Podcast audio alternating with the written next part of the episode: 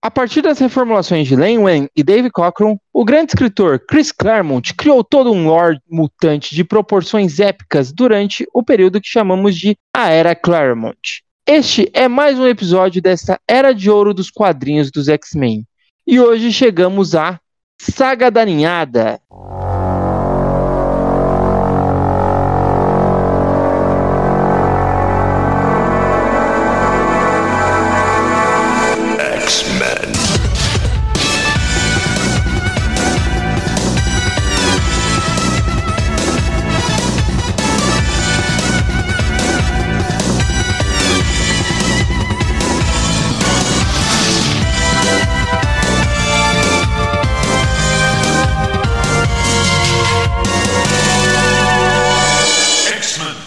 Meu nome é Caio e eu gostaria muito de ter um acante para viajar no espaço, mas que fosse de estimação, meu leal companheiro e não um escravo. Meu nome é Henrique e eu repito as palavras do Caio, mas no meu caso é o Lockheed. Meu nome é Letícia e fugindo um pouco da temática, eu quero dizer que eu quero Charles Xavier na prisão. Bom, se você caiu de paraquedas aqui no Utopia X, além da era Claremont, nós também acompanhamos aí outras fases de publicações dos mutantes da Marvel. Então a gente fala aí das histórias da Messias Mutante, da atual era de Krakoa, falamos dos filmes, das animações, enfim. Encontre sua fase favorita aí no nosso feed que te acompanharemos nessa leitura da longa, maravilhosa, complicada cronologia X. Bom, antes da gente começar, eu vou chamar aí o Henrique para contar aí pra gente sobre a equipe criativa da saga da Ninhada, né?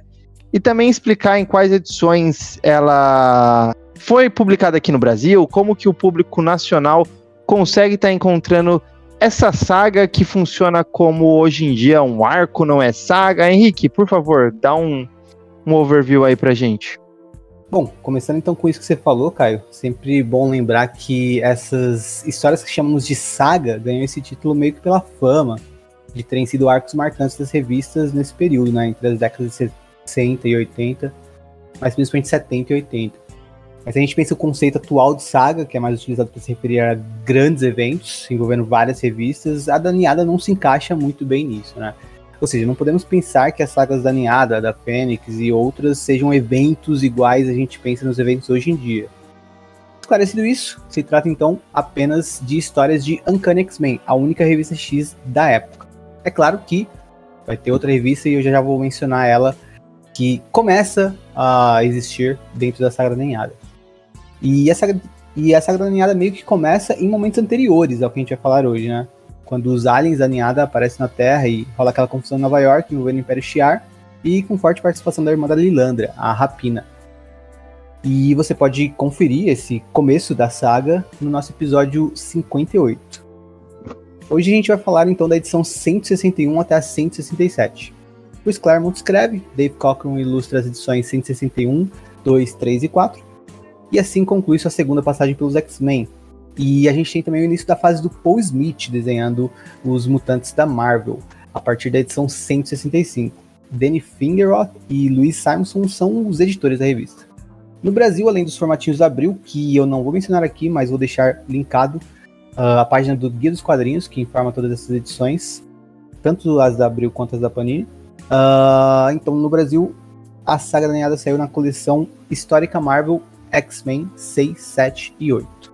E nessas edições 6, 7 e 8 de coleção histórica Marvel dos X-Men, tem muitas outras histórias, né? Também as que, além das que a gente vai falar hoje, tem as que a gente falou sobre no episódio 58 e 58.1. Uh, ah, mas não tem as da Uncanny X-Men que a gente comentou no nosso episódio 59, da Iliana.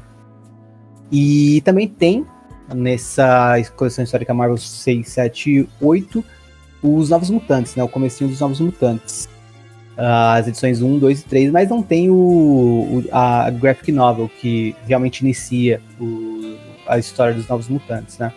Os, os Novos Mutantes foi publicado primeiro uma graphic novel intitulada Novos Mutantes e depois saiu uma revista mensal, 1, 2, 3 e um monte de número e nessa coleção histórica Marvel sai só essas três primeiras edições de Novos Mutantes que tem alguns eventos linkados com a saga da Ninhada, como vocês vão entender pelo final do nosso episódio.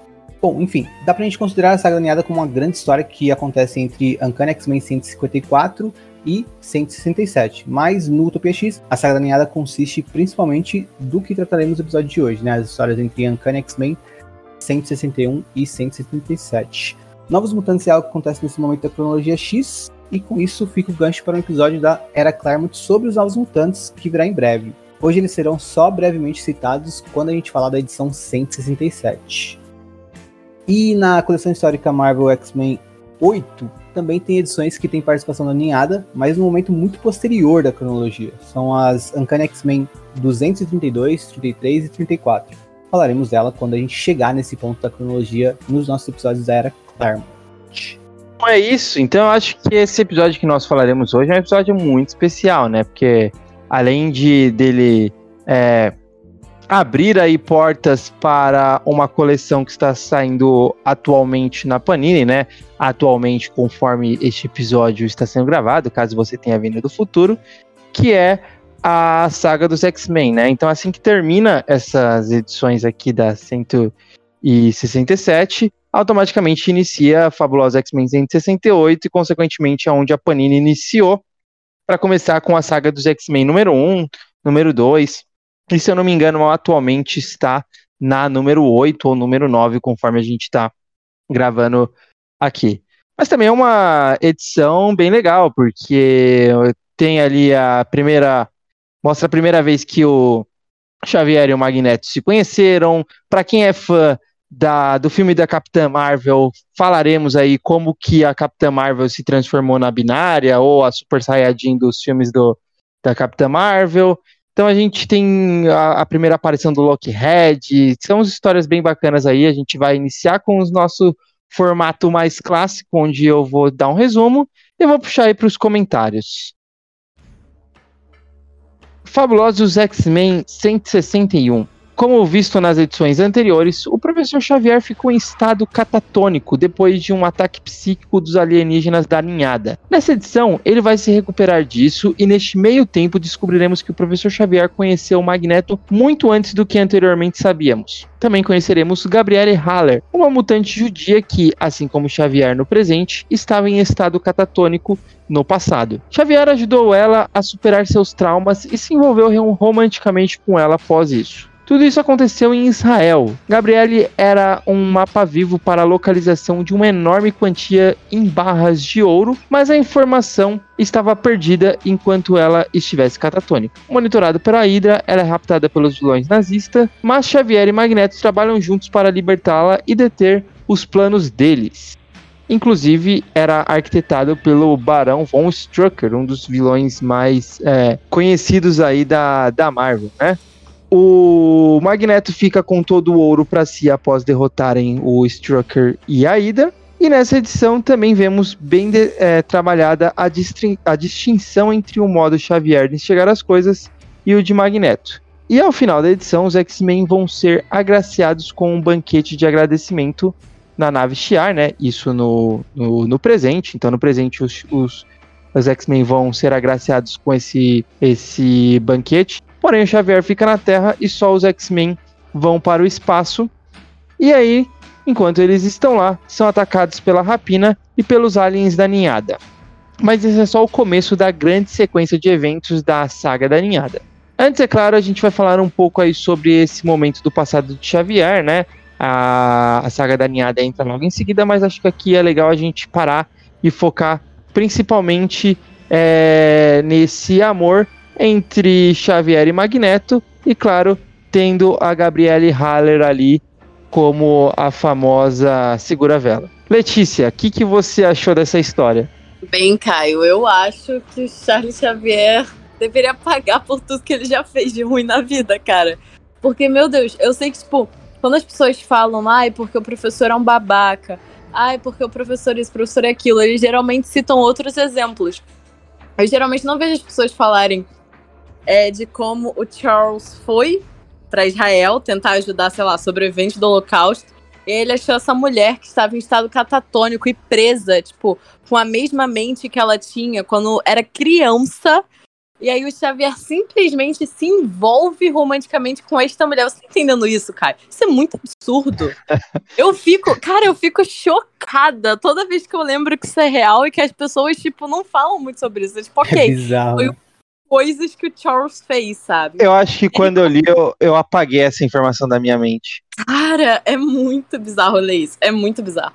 Porque, tipo, ele consegue meio que reverter o estado, só que aí a narração em off, tipo, o narrador tá falando que ela ainda tá, tipo, se adequando à vida adulta, sabe? Que ela ainda tem, tipo, uma mente muito é, cheia de sequelas e tal, que ela tava presa naquele estado catatônico.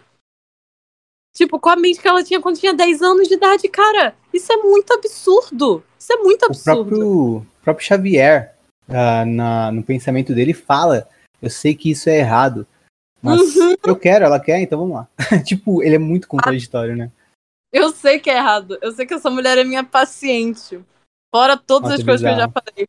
Cara. Aí, assim, mesmo que ela não fosse nesse, nesse quesito, porque é, tem isso em texto, mas a forma dela agir não é uma forma de criança, né? Ela, tipo, pelo menos é isso que dá a entender, é talvez muito mais pelo Cochrane do que pelo, pelo Xavier, porque ela quase não tem falas, né? Mas, independente disso, já seria algo pesado só dele trair a confiança entre médico e paciente, né? É, porque ele entrou dentro da mente dela, viu todo tudo que ele po- poderia usar para manipular ela sexualmente, para ela sentir atração por ele, ele poderia. Uhum. Mesmo que ele não usasse de gatilhos mentais no cérebro dela, só com as informações que ele tem dela. E fora isso, ainda tem um agravante que Jonathan Hickman inventou é, em House of X, quando aparecem aqueles diários da Moira e tal, que tem anotações de coisas que ela fez no passado. Ela diz que, tipo, é, eles tinham que arranjar mutantes. Ela fala que eles precisavam de mutantes que manipulassem a realidade, né? E aí ela falou que pesquisou, tipo assim, humanos que se ela ou Charles ficassem com eles, ia, a criança ia nascer, tipo, super poderosa e era o que Krakoa precisava, sabe? Acho que a Letícia citou num dos episódios que o retcon da Moira foi o mais importante do- da cronologia X, é, con- é, assim como antes dele foi esse que a gente tá comentando agora, né? Do professor Xavier ter conhecido o Magneto em Israel. Tem uma coisa que talvez algumas pessoas, assim, não saibam que era um retcon.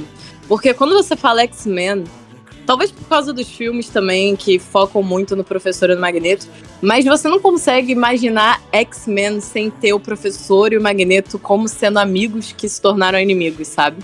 É uma coisa que ficou tão, tipo, entranhado em tudo, em tudo sobre X-Men, em qualquer mídia, em qualquer coisa, que parece que sempre teve lá, sabe? Mas não, foi o Claremont que inventou e a primeira vez que isso apareceu, tipo, realmente foi aqui. Tinha, tipo, eles falando, ai, velho amigo, sei lá o quê, essas coisas. Mas a primeira vez que isso foi mostrado de verdade foi nessa edição na. Não. Cent- O famoso retcon bem feito. Diferente É o de melhor. certos outros. Se você para pra pensar, talvez seja o melhor retcon da história dos gibis. Assim, eu não consigo pensar em nenhum que seja tão impactante no sentido de que é Não isso, sabe? Pensar Pra que cê- é igual você falou, hoje em dia não dá mais pra desassociar, né? Exato. Tudo bem, claro que é, é injusto a gente até comparar com o retcon da Moira, até porque eu não gosto, eu odeio o retcon da Moira, mas não só por isso que é, não não só por eu não gostar, eu não posso Eu pensar adoro. que é injusto no sentido de comparar com o do Xavier e do Magneto, porque do Xavier e do Magneto também a gente pensar, tinham aqui 15 anos de história dos X-Men, Sim. coisa, coisa nesse sentido, né? Retcon da Moira teve mais de depois de 70 anos de história dos X-Men, né? Então, assim, se- 60, 70, só péssimo em conta, mas enfim. Mais de 50 com certeza são. É, eu acho mais. É, é, é muito mais difícil ser feito também, né? Mas no quesito Xavier e Magneto, essa questão. E até porque eu acho que essa história é boa, que é, a- a- além do que a gente comentou, a interação deles é muito boa. Porque são 10 páginas, talvez, até menos que isso. Ou, ou algo um pouco mais que isso. Como eu falei, sou péssimo em contas. Mas, o- é muito bem feito. É, já mostra o Xavier olhando o Magneto, vendo a primeira coisa que ele repara, sobrevivente do Holocausto. Ele já começa a perceber que o Magneto é... Na real, a primeira é... coisa que ele repara é que o Magneto ele tem uma barragem psíquica que ele não consegue. Exato, isso que eu ia falar. É, eu, já, outra coisa que ele repara já logo em seguida, não consigo ler a mente desse cara. Então é, é bem legal essa primeira dinâmica, como que um presta atenção no outro. E até o, os dois discutem a, sobre mutação, desconfiando um do outro, mas não tendo 100% de certeza, né? Sim, e eu amo assim... isso. Eu amo essa parte. É um bom, um bom comentário seu. Porque, tipo, quando eles conhecem, eles não sabem que o outro é mutante, sabe? Eles ficam nessa de, tipo, eu conto ou não conto. Inclusive, tem uma, uma versão estendida dessa cena em Legion Quest, que é na década de 90, que eu, na real, li Legion Quest antes de ler essa revista do Claremont. E, cara, eu achava o máximo, assim, porque eles conhecem, eles ficam muito naquela de, tipo, eu conto pra ele ou não conto, sabe? O que, que ele vai achar se ele souber que eu sou mutante? E eles ficam nessas, sabe? Nesse chove não molha, e o Xavier fica falando das teorias dele sobre mutação, e o Magneto tem os argumentos dele, só que ele não pode ir além, porque ele não quer que o Charles saiba que ele é mutante, porque vai que eles deixam de ser amigos, aquela coisa, aquela metáfora, né? Mas enfim, é muito legal isso, é muito bom, que eles se conhecem e não sabem, sabe? Eu acho isso um mega detalhe. Não, e assim, eles só descobrem, tipo, o depois que, quer dizer, o Xavier vê o Magneto usando os poderes dele para explodir os caminhões da Hydra, né, no ataque ao hospital, e o, e o Magneto meio que já desconfiava, né, ele só depois afirma depois pro Xavier. Pois é, muito bom. Mas é, caras, esse retcon, tudo do professor e do Magneto se conhecendo antes é muito genial. É muito bem feito. E, cara, top maiores histórias, assim. Não essa edição em específico, mas tipo, Professor e Magneto, sabe? Eu adoro todas essas histórias de flashback deles dois. Acho muito bom. E também tem uma, uma baita desculpa do porquê que o Magneto tem bastante dinheiro, né? Sim! é verdade, ele tinha que amarrar essa ponta solta. Do porquê é, que o Magneto. legal, tipo, eles nem precisavam, porque a gente nem se faz esse tipo de questionamento, mas ah, se alguém fizer, é legal, tá aí. Né? Se alguém fizer, já sabe. Pegou o dinheiro da Hydra, muito bom. é isso. É isso. Mas eu, eu acho essa edição ela é muito importante. Tem coisas muito importantes sendo tratadas. Ela é bem escrita no, na, na questão uh, toda que se trata da, do Xavier auxiliando ela, né? A conseguir uh, superar aquela barreira fez a mente dela. Acho muito bem, bem escrita pelo Claremont. A, a ilustração do, do Dave Cockrum eu gosto muito na saga da Nenhada, mas nessa edição em específico. Uh, Os bonequinhos estão tão desproporcionais, tipo. O Magneto ah, tem. Sim. Na, a que eu mais percebi, assim, que ele tá, tipo, o corpo inteiro dele, só que ele tá todo esquisitinho. Tipo, não tá proporcional os bonequinhos, foi isso que eu notei. Mas eu também é, adoro. E, mas ainda assim eu gosto de algumas coisas, tipo, como ele caracteriza os nazistas na mente da Gabriel e tal, né? Isso, é, é bem legal, é bem é impactante, né? São imagens fortes. Uh, e. Mas, mas uh, com, como história, principalmente no ponto que a Hydra entra, eu acho que aí fica um pouquinho bobinho até, sabe? Tipo, parecia, parece meio forçado para ter uma cena de ação e tal, uh, ali no, no meio da coisa toda. Então, uh, a questão do, do, monte de ouro e tal é, é, um, é um pouquinho uh, galhofas em algum sentido, mas é muito importante para a cronologia, né? E a primeira vez que eu, que eu li, eu não, não, não me dei conta de que era. Até porque, como você disse, né? É uma coisa que a gente começa a ler X-Men em algum ponto, a gente pensa que isso sempre teve, sempre esteve lá, né? Então, uh, por exemplo, eu li isso daqui antes de ler o, a primeira Gênese, então eu não sabia se necessariamente era uma lembrança de alguma coisa que tinha aparecido na primeira Gênese ou se era um retcon, tipo, eu nem parei para pensar que aquilo era um retcon mostrando que eles se conheciam antes, sabe? Então, uh, vendo agora com a noção maior da cronologia, eu consigo entender a importância dessa edição e também é, é legal ver uh, momentos do Xavier fora do papel de professor, né? Momentos do passado dele assim como psiquiatra. Quem diria, né? Psicólogo. Charles Deveria voltar a exercer a profissão. Eu queria ver, eu leria muito esse gibi. Seria legal também ter alguns flashbacks maiores, né? Do Xavier. Concordo. Eu gosto sempre de quando tem. Eu amo também, tipo, esse não é do Magneto, mas aquele flashback dele conhecendo a Amelia Vogue, em que ele, em que ela é enfermeira dele e tal, depois da guerra. Nossa, eu acho muito bom. Eu adoro Ah, esse é a década, década de 90. Sim. E mesmo assim é bom, mesmo sendo década de 90. Começo da década de 90 é legal. Eu A gosto. primeira metade. Aliás, é, é legal ver esse, é, é, tudo, tudo isso de momentos do passado do Xavier que vão pingando na cronologia X. É bem, é, é bem legal também de ler no X-Men Grand Design do Ed Piscor, né? Porque ali ele coloca em ordem cronológica e você vê é, se tem um senso de do que aconteceu uma coisa depois da outra na vida do Xavier, ele pequeno, conhecendo o Caim Marco e tal, e mostrando esse momento de Israel acontecendo ah, em, em- sequência de todo esse início da vida do Xavier, tudo isso antes dele ah, juntar os X-Men. Ah, Então fica a sugestão também aí para quem estiver ouvindo a gente não conhecer, ir atrás de X-Men Grand Design para ver a vida do Xavier sendo recontada ali sim, em ordem cronológica, antes de começar a aparecer os X-Men. Eu acho ah, que essa cena, por exemplo, é bem legal. Todo, todo esse momento, né, dessa Uncanny X-Men 161 é bem legal, como é contado em X-Men Grand Design. Com a- é, é- é menos bizarro até pelo- pela minha lembrança. Porque realmente nessa daqui fica muito, muito ah, gritante a problemática, né? Como a Letícia falou. E quando eu fui reler a edição, eu fiquei pensando, não, deve ter alguma coisa. Porque eu lembrei da problemática quando eu li X-Men Grand Design, né? Eu falei, pô, isso aqui é estranho. E aí, relendo essa aqui agora, eu, eu, tava, eu fui reler com a. eh, pensando, né? Não, deve ter alguma coisa que suaviza, porque, pelo amor de Deus, mas nem tem tanto que suaviza, né? Como eu disse, o próprio Xavier fala. Isso é, isso é errado. Mas eu quero, ela quer, que mal pode ter, né? Xavier é bizarro. Ele é, ele é terrível, terrível. Não, cara, é. Essa parte realmente não tem. Não tem desculpas assim pro Charles. Mas. é, isso que você tá falando é bem interessante, porque quando você para pra pensar, o professor, apesar dele não ser tipo um herói clássico e tal, ele. Herói clássico no sentido de, tipo, ai.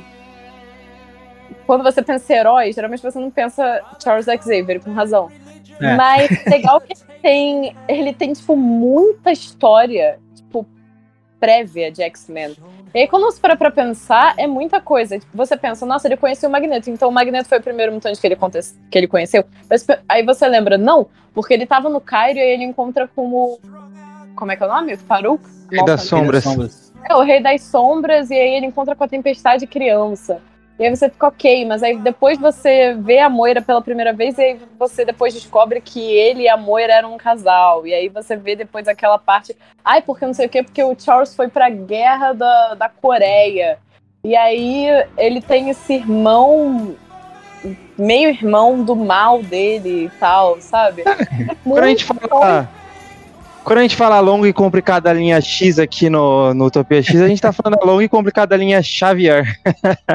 Cara, é muita coisa quando nos para pra pensar. Bom, então vamos agora começar a nossa saga da ninhada, porque se a gente pensar bem, é um arco clássico de seis partes, né? Com prequels e continuação, mas é, no final é um, um grande arco que começa na 162 e vai até a 167, né? Então, agora a ação começa, né? E começa com, claro, ele, o melhor no que faz, Wolverine. Na edição 162, o Logan está totalmente perdido, doente, confuso em um planeta alienígena. Mais especificamente, dentro da carcaça do cadáver de uma espécie de baleia alienígena gigantesca. Se trata de uma Acante. Mais à frente falaremos mais delas, né? Deles, no caso, é uma raça. A narrativa é quebrada em um vai e vem de momentos entre os últimos acontecimentos que vimos ao final da edição anterior e o atual momento com o Wolverine tentando sobreviver não só contra a ninhada, mas também a diversos animais selvagens que tem ali. Tudo isso para refletir que o, o próprio Wolverine está passando, ou seja, assim como o Logan, o leitor vai pouco a pouco entendendo o que aconteceu e fazendo sentido dos acontecimentos, né? Na edição seguinte, ele encontra lá os outros X-Men e Lilandra e todos vão fugir. O, o que aconteceu é só o Logan e o leitor sabem é que todos foram infectados pela a rainha da, da ninhada, que colocou um ovo que ao nascer tomará conta do corpo deles, matando-os no processo. Wolverine, com seu fator de cura, conseguiu expurgar o alienígena de seu corpo e agora está em uma situação delicada. Não sabe se conta aos outros o destino trágico que os aguarda, se mata eles ou se tem alguma esperança. Importante mencionar também que a ninhada fez experiências com Carol Danvers, e isso vai resultar em algo grande na edição 164. Enquanto isso na Terra, a mansão Xavier está sendo reconstruída, e Corsário está prestes a investigar o que aconteceu com os X-Men e Lilandra. Todos pensam que eles possivelmente foram assassinados. Bom, vamos falar sobre essas edições. É, antes de mais nada, só contextualizando, né? Os X-Men que foram sequestrados foram o Ciclope, a Tempestade, o Wolverine, o Colossus, o Noturno, a Kit Pride. Na, nesse, nessa época, acho que ela ainda não tinha nenhum é, dos diversos codinomes dela, mas a Kit Pride. A Carol Danvers estava com eles também, né? Lembrando, a Carol Danvers, nessa época, ela era Miss Marvel. Ela teve os poderes roubados pela vampira. Por algum motivo, no contato da vampira com a Miss Marvel foi um pouco mais permanente, não foi de curto prazo. Miss Marvel perdeu os poderes, a vampira ficou com todos os poderes dela. A gente falou isso em um dos nossos episódios passados do de X-Men. E também estava a Lilandra, né? Então toda essa galera foi é, sequestrada. Todas essa, toda essa galera foi infectada por um ovo alienígena, exceto a Carol Danvers. E agora o Wolverine já expurgou isso Estamos falando da edição Fabulosa X-Men 162 e 163. Henrique, eu sei que você adorou ver aí o Wolverine seminu, full pistola e fatiando um monte de alienígena, então, por favor, o que, que você achou desse começo da saga da ninhada? Cara, eu adoro essa edição 162. Uh, ah, e, mas primeiro, antes de falar o que eu adoro, Uh, vale, eu quero mencionar que eu já mencionei isso algumas vezes aqui na era Claremont, né? Mas vale relembrar. Eu, quando eu li a era Claremont, todo o run do Claremont originalmente, eu ficava muito incomodado sempre que tinha histórias envolvendo uh, conflitos alienígenas em outros planetas e com outras raças e tudo mais. Tudo que tirava os X-Men do mundinho deles ali na Terra, na Mansão X e uh, com problemas mutantes e colocava eles em outra coisa uh, eu lia meio com uma preguiça, sabe? E, e eu também não era um grande fã do Wolverine, nunca fui. hoje eu sou mais, mas nunca Hoje eu gosto mais, mas nunca fui. Então essa edição 162, quando eu li, eu, eu, eu demorei. Eu lembro que eu fiquei meses para terminar ela. Fiquei, putz, mano, já não basta de estar em outro planeta. Agora é o Wolverine que eu tô acompanhando a edição inteira. Que chato, mano. O Wolverine seminu ainda. Mas enfim, na releitura da saga agora, uh, porque eu só li uma vez mesmo naquela época na releitura da saga agora, a segunda vez que eu tô lendo então, eu, eu. Primeiro que eu amei a saga e eu gostei muito dessa edição. Uh, o Wolverine ele tem pouco espaço, assim, né? Nessa, se a gente compara principalmente com o que o Wolverine virou nos anos 2000 pra frente, até nos anos 90, uh, ah, ele ah, tem muito anos pouco 90 espaço. mais. É, Uh, mas ele tem muito, muito pouco espaço né, no, no, nas histórias de Fabuloso X-Men do Claremont. Por isso que era bom. Cara, é bem é, dividido. Cara, eu tava falando equipe, sobre né? isso hoje, na Não, real, mas eu, eu, eu, concordo. Eu acho que o Wolverine ele funciona muito como personagem coadjuvante. Sim, cara, sabe? ele coadjuvante é perfeito. Ele é perfeito. muito bom. Ele é o melhor que ele faz.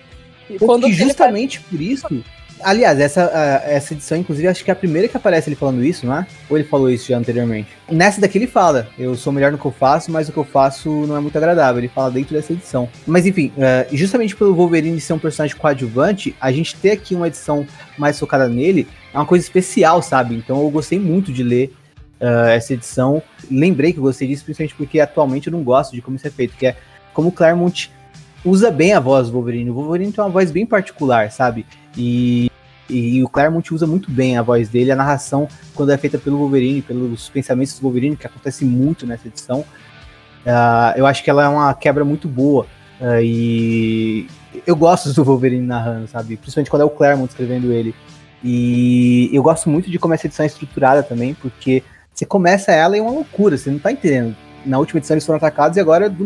Parece que você perdeu uma edição, sabe? Entre a anterior e essa. E pro Wolverine parece também que ele perdeu uma edição, porque ele também tá perdido na história. Então acho que é muito bem construído essa estrutura da história pelo Claremont de confusão mesmo, porque o leitor junto com o Wolverine tá confuso no que tá acontecendo e a gente vai aos poucos entendendo e nesse aos poucos a gente ainda vai vendo umas cenas de ações de ação bem legal, né? E é legal ver o Wolverine contra esses aliens que pro Wolverine é um prato cheio, né? Ele não precisa se, se controlar e ele pode voltar a ter seus instintos sendo liberados e atacar eles com todo o potencial uh, mortífero dele, né? Então eu gosto muito da cena de ação, de ação que tem aqui. O Cochran desenhando, uh, às vezes é um pouco estático, mas eu acho que compensa qualquer tipo de incômodo que possa se ter pela arte dele nessa edição. Uh, e na saga alinhada, a, part, a, a, parte que ele ilustra como um todo, porque eu acho que Cochran, quando ele vai desenhar uh, cenários urbanos e tudo mais, é uma coisa burocrática, digamos assim. Mas quando ele está desenhando coisas como esse planeta alienígena e podendo desenhar monstros diversos o tempo todo, aí eu, eu gosto bastante. É um negócio muito. É, é um sci-fi misturado com uma coisa meio terra selvagem e tal, que uh, eu, eu, particularmente, nessa edição, fico olhando as imagens por mais tempo, às vezes antes de passar pela próxima página, né? Com destaque especial para a cena onde a gente vê o Wolverine preso numa teia de aranha, aí vai afastando dele, e é uma página dupla que mostra né, essa carcaça do Acante uh, quase toda consumida, né? Ainda tem partes dela ali, mas a gente vê muito do esqueleto e vários animais selvagens ali sobrevoando e umas partes habitadas uh, sendo mostradas ali. Eu acho lindíssima essa página. E eu acho que o Cochran tá inspiradíssimo e acho que ele deve, devia gostar muito de desenhar esse tipo de coisa, porque uh, é, é, ele é bem criativo nesse sentido, né? E tem muitas páginas também que ele dá um destaque grande pro Wolverine, né? Tem até uma página que é quase um pin-up do Wolverine nessa mesma edição, né? Uma das últimas páginas. Que tem só um, um quadro, só uma caixa de fala, né? Uh, e o Wolverine todo ali uh, massacrando vários alienígenas. Então eu gosto bastante dessa edição. A 162 eu sigo gostando muito, mas essa em particular eu gosto mais. E a 162 já vai mostrando mais um dos personagens que o Claremont também tá trabalhando aqui, desenvolvendo, né? Que era um personagem que parecia meio jogado, assim. Uh, não, não tava encaixando muito ainda com os X-Men. Eu até esqueci que ela tava em algumas edições anteriores, que é a Capitã Marvel, Carol Danvers. E aqui ela parece mais integrada a partir desse momento aos X-Men como binária, né? Parece que eu já associo ela aos X-Men e ela passa por uma espécie de mutação ali, né? Até dito em algum momento sobre isso.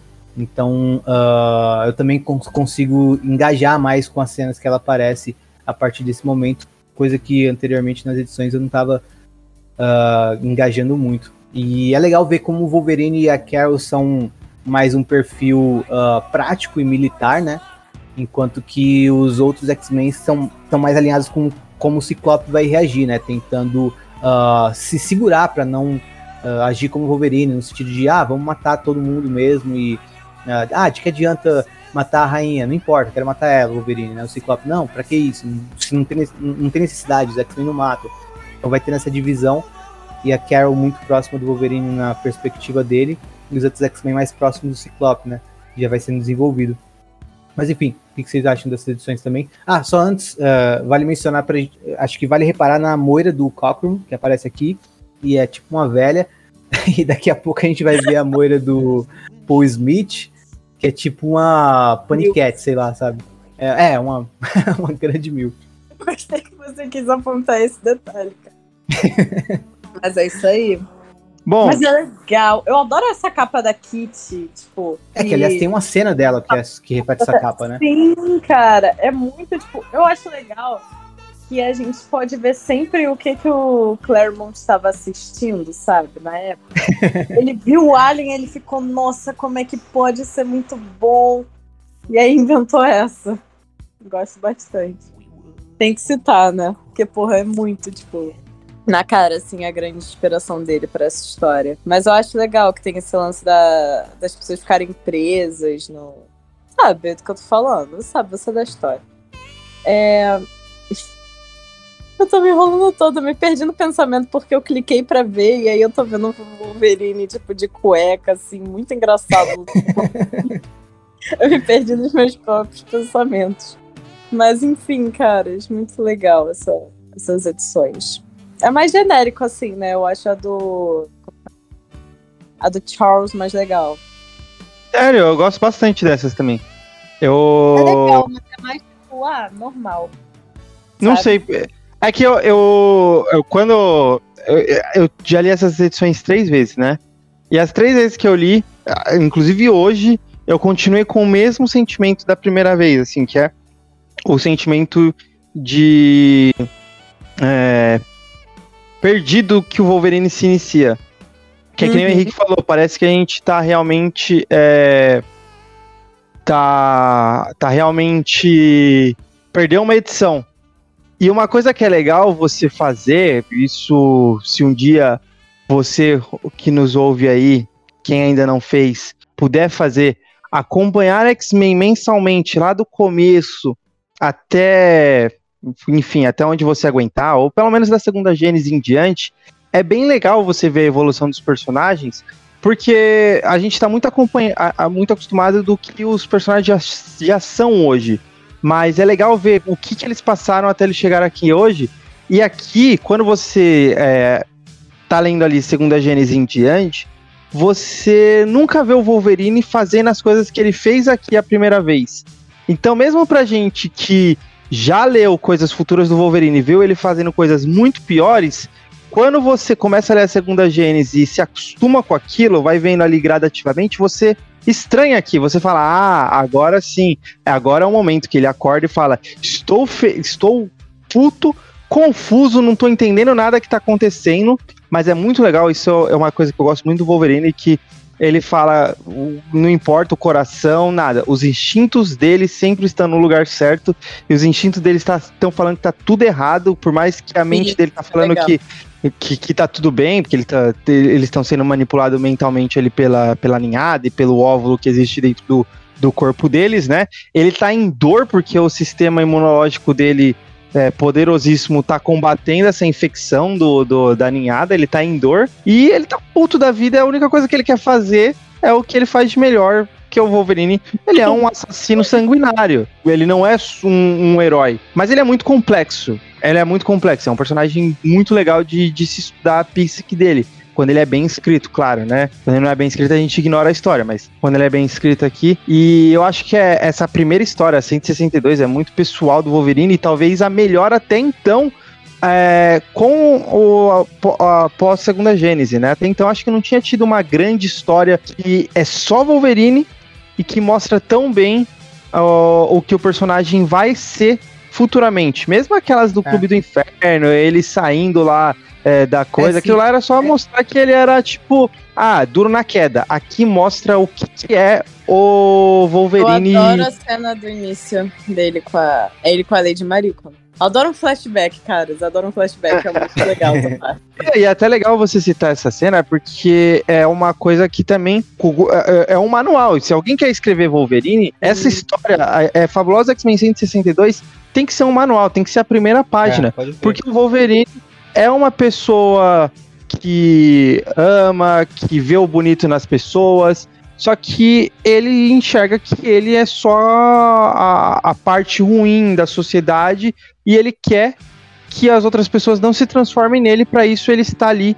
como uma primeira linha de frente para não deixar essas pessoas serem atingidas. Ele ama os amigos dele, ele tem amores na vida dele, ele é uma pessoa que tem compaixão, mas ao mesmo tempo ele consegue acessar um lado totalmente sanguinário e animalesco. Inclusive, aqui é, também é a primeira vez que fala também sobre esse, essa questão da, da fúria incontrolável dele, né? Quando ele entra no modo frenesi, ele simplesmente perde a consciência e sai é, fatiando tudo que vai pela frente. Então, tudo isso é bem legal. Inclusive, quando você começa a ler Segunda Gênese, nem falam do fator de cura do Wolverine. E aqui é a primeira vez que o fator de cura do Wolverine aparece, porque depois vai começando a falar, ah, o Wolverine é, se, recupera, é, se recupera rápido. Primeiro era tipo, ah, o Wolverine não se machuca muito porque o corpo dele é de adamantio e aí ele é inquebrável. Daqui a pouco, ah, o Wolverine, o Wolverine sara rápido e tal. Mas aqui mostra que ele tem poderes mutantes de fator de cura e mostra isso bem, como que, que, que, a, que o corpo dele combate uma infecção. É, é, é até por isso que eu gosto é, muito dessas edições, sem contar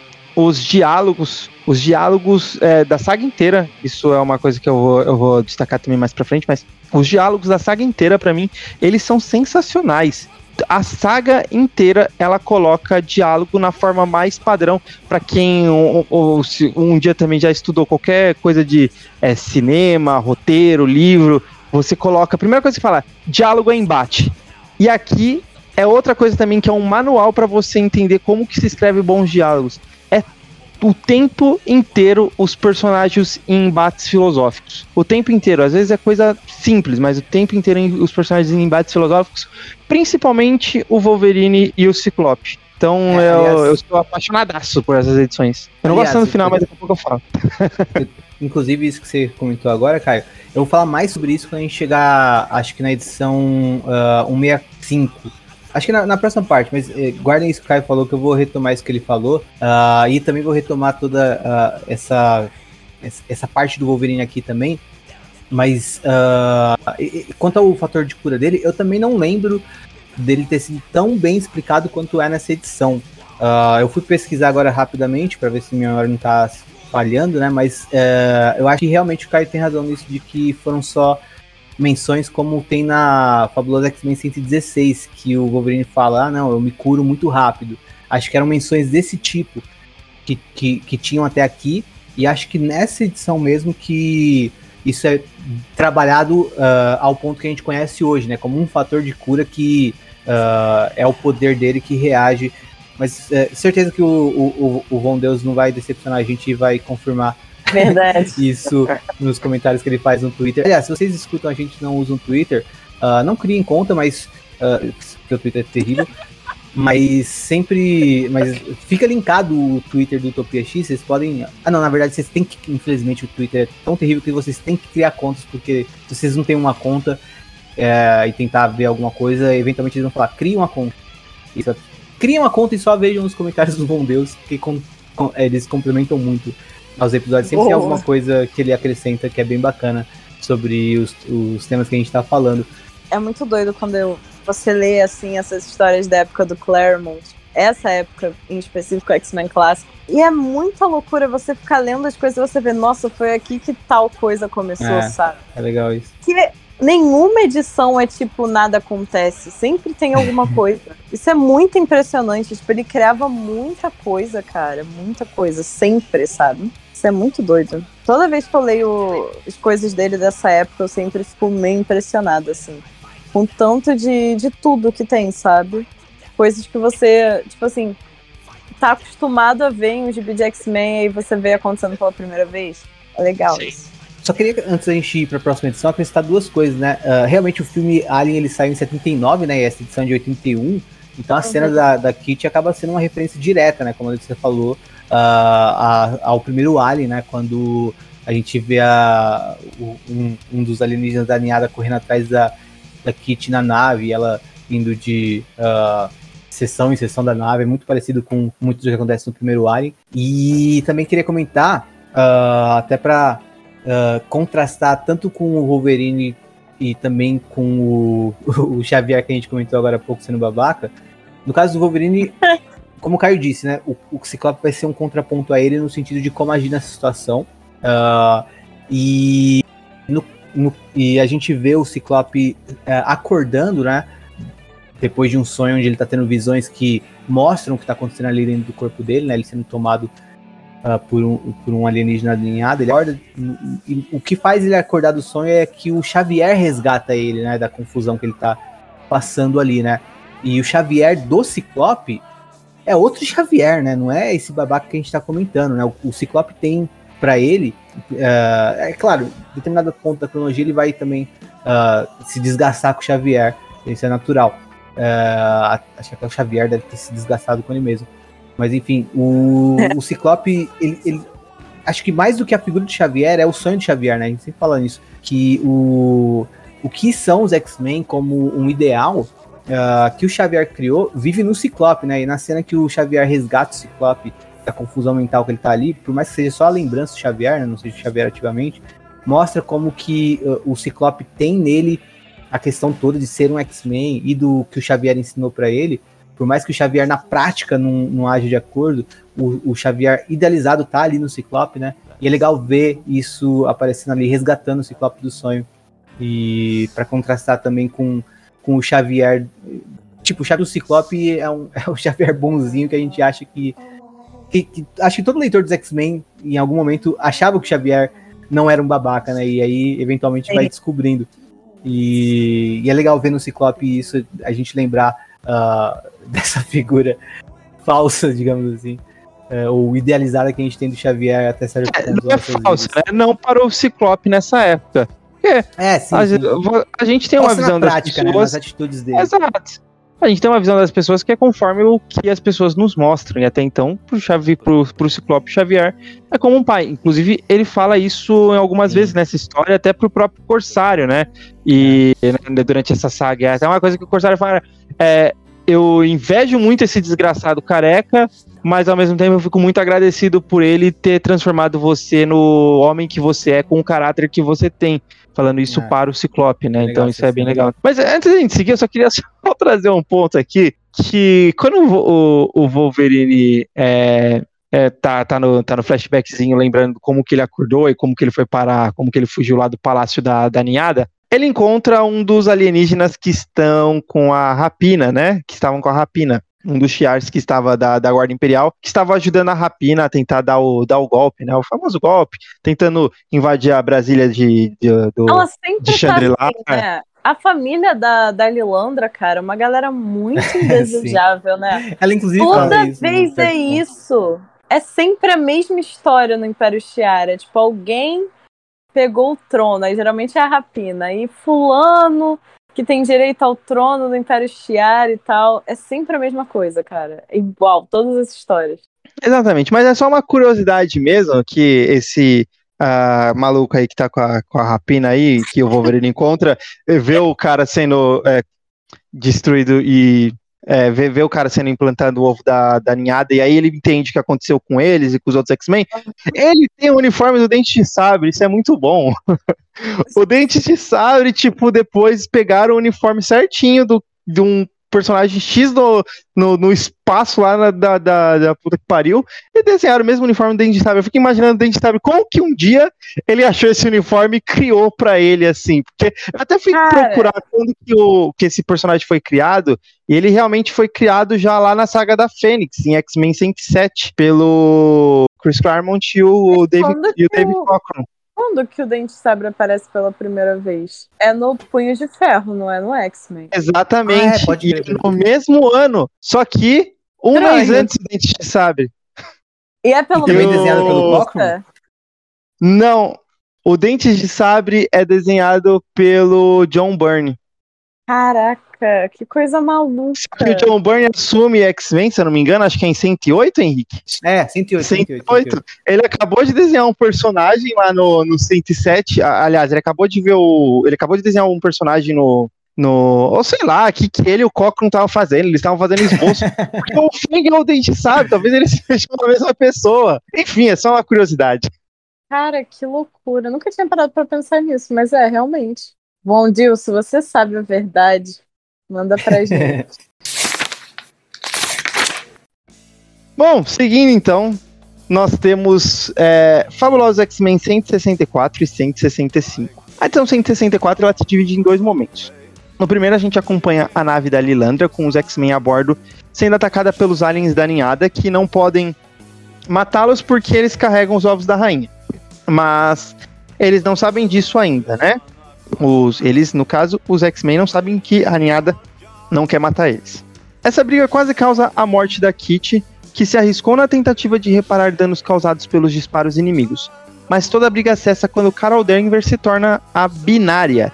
Já já falaremos mais sobre isso, né? O segundo momento é quando eles tentam decidir o que fazer, agora que eles fugiram, ou eles vão voltar e contra-atacar, ou eles vão tentar voltar para a Terra. Enfim, a tempestade não está nada bem e eventualmente percebe que o que está acontecendo tem uma vida alienígena crescendo dentro dela. Meu Deus. Ela, Ela então foge em desespero em uma das naves de fuga do veículo espacial da Lilandra.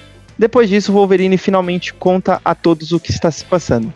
Binária explode de raiva e vai atrás de vingança, deixando os mutantes expostos em uma nave com um buraco, porque ela nem ao menos se deu ao trabalho de sair em segurança, tamanha raiva que sentia.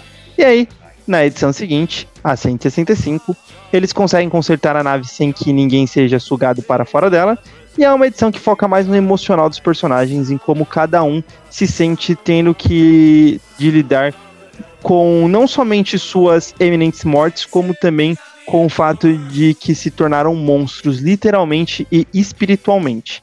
E a tempestade ganha destaque aqui. Ela está sozinha, pensando em se matar, a vida alienígena dentro dela está crescendo e ela fica nesse dilema: ou eu me mato e mato a vida alienígena, ou eu deixo ela me consumir, deixo ela viver, porém essa vida vai é, acabar matando diversas outras. E claro, a Tempestade tem todo um dilema moral, porque ela jurou um dia nunca é, matar. Então ela acaba optando por uma terceira opção, que é se matar e consequentemente matar a Antes. Mas uma Acante, lembrando as baleias alienígenas que a gente já mencionou lá no começo, né? Ela resgatou e salvou a Tempestade, se conectando com ela a tal ponto que elas passaram a ser uma só ser, a, a, a, ser um só ser. E a nave com os X-Men é engolida por esse Acante, mas calma, isso é coisa boa. Falaremos sobre isso e sobre muito mais com essa edição, que é cheia de detalhes e momentos bem legais. É, bom, Letícia, o que, que você acha de tudo isso? Você gosta da Tempestade Acante? A Carol Danvers se transformando em Super Saiyajin binária, que é bem referenciado no filme da Capitã Marvel. O que, que você é, tem para falar aí dessas edições? Cara, então, quando você, quando eu ouço você falar o que acontece nessa história, porque você leu uma coisa, mas quando você ouve a pessoa falar essas palavras do que aconteceu, tudo que eu consigo, eu, tudo que eu consigo pensar é, cara, eu queria fumar o que que deixou o Chris Claremont, cara. O que é isso?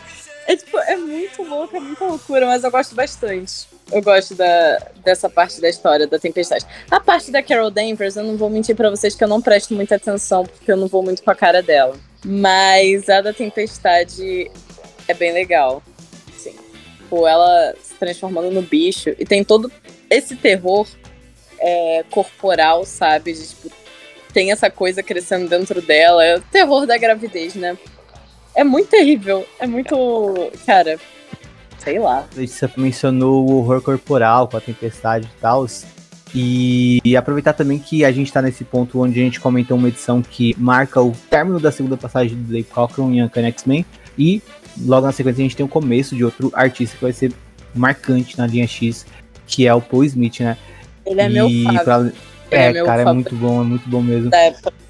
Aliás, ele tá destruindo nessas edições, mas antes de falar dele, é, vale mencionar esse aspecto de terror que tem realmente na saga da Ninhada, né? É uma, é, é uma história muito trabalhada em cima de, uh, do horror, né? Da coisa do horror. Essa é uma das coisas. Uh, é, inclusive, acho que é uma das melhores histórias de horror da Marvel. Não consigo lembrar de muitas agora, mas uh, eu, eu acho realmente icônica também nesse aspecto. às vezes a gente se pega muito focado na ação, Principalmente quando a gente pensa na história, mas tem uh, horror em, muitos detalhes, sabe? Por exemplo, na edição, só voltando um pouquinho, na 162, uh, com o Wolverine, já tem essa questão da, da, do horror corporal que a Letícia mencionou, né? Quando a gente vê uh, aquele carinha lá que é o dente de sabre, mas não é, se transformando num dos alienígenas da ninhada. Uh, toda a transformação dele, caracterizada pelo, pelo Cochrane, como se ele estivesse queimando, é muito da hora. Uh, e assustador, né? De se pensar os X-Men vão passar por aquilo. É tão assustador que o Wolverine se entrega ali, né, pra ninhada, que ele dá um grito de, uh, de susto. Uh, a gente tem o horror corporal ali. Na 163, quando eles estão fazendo experimentos na Carol, a gente também tem um horror corporal nela, que ela vai se uh, metamorfizando ali numa espécie meio híbrida, né?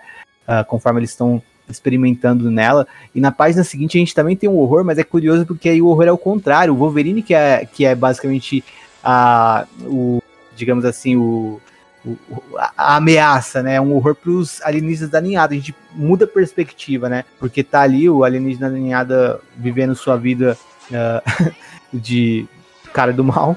E do nada ele é interrompido e ele olha pro lado e aí tudo fica escuro, né? O Wolverine apagou todas as pontes de luz ali. E aí você só vê, junto com ele, a mão do Wolverine, porque ele tirou as garras para fora e o brilho fez com que aparecesse ali, o Cochran foca nela.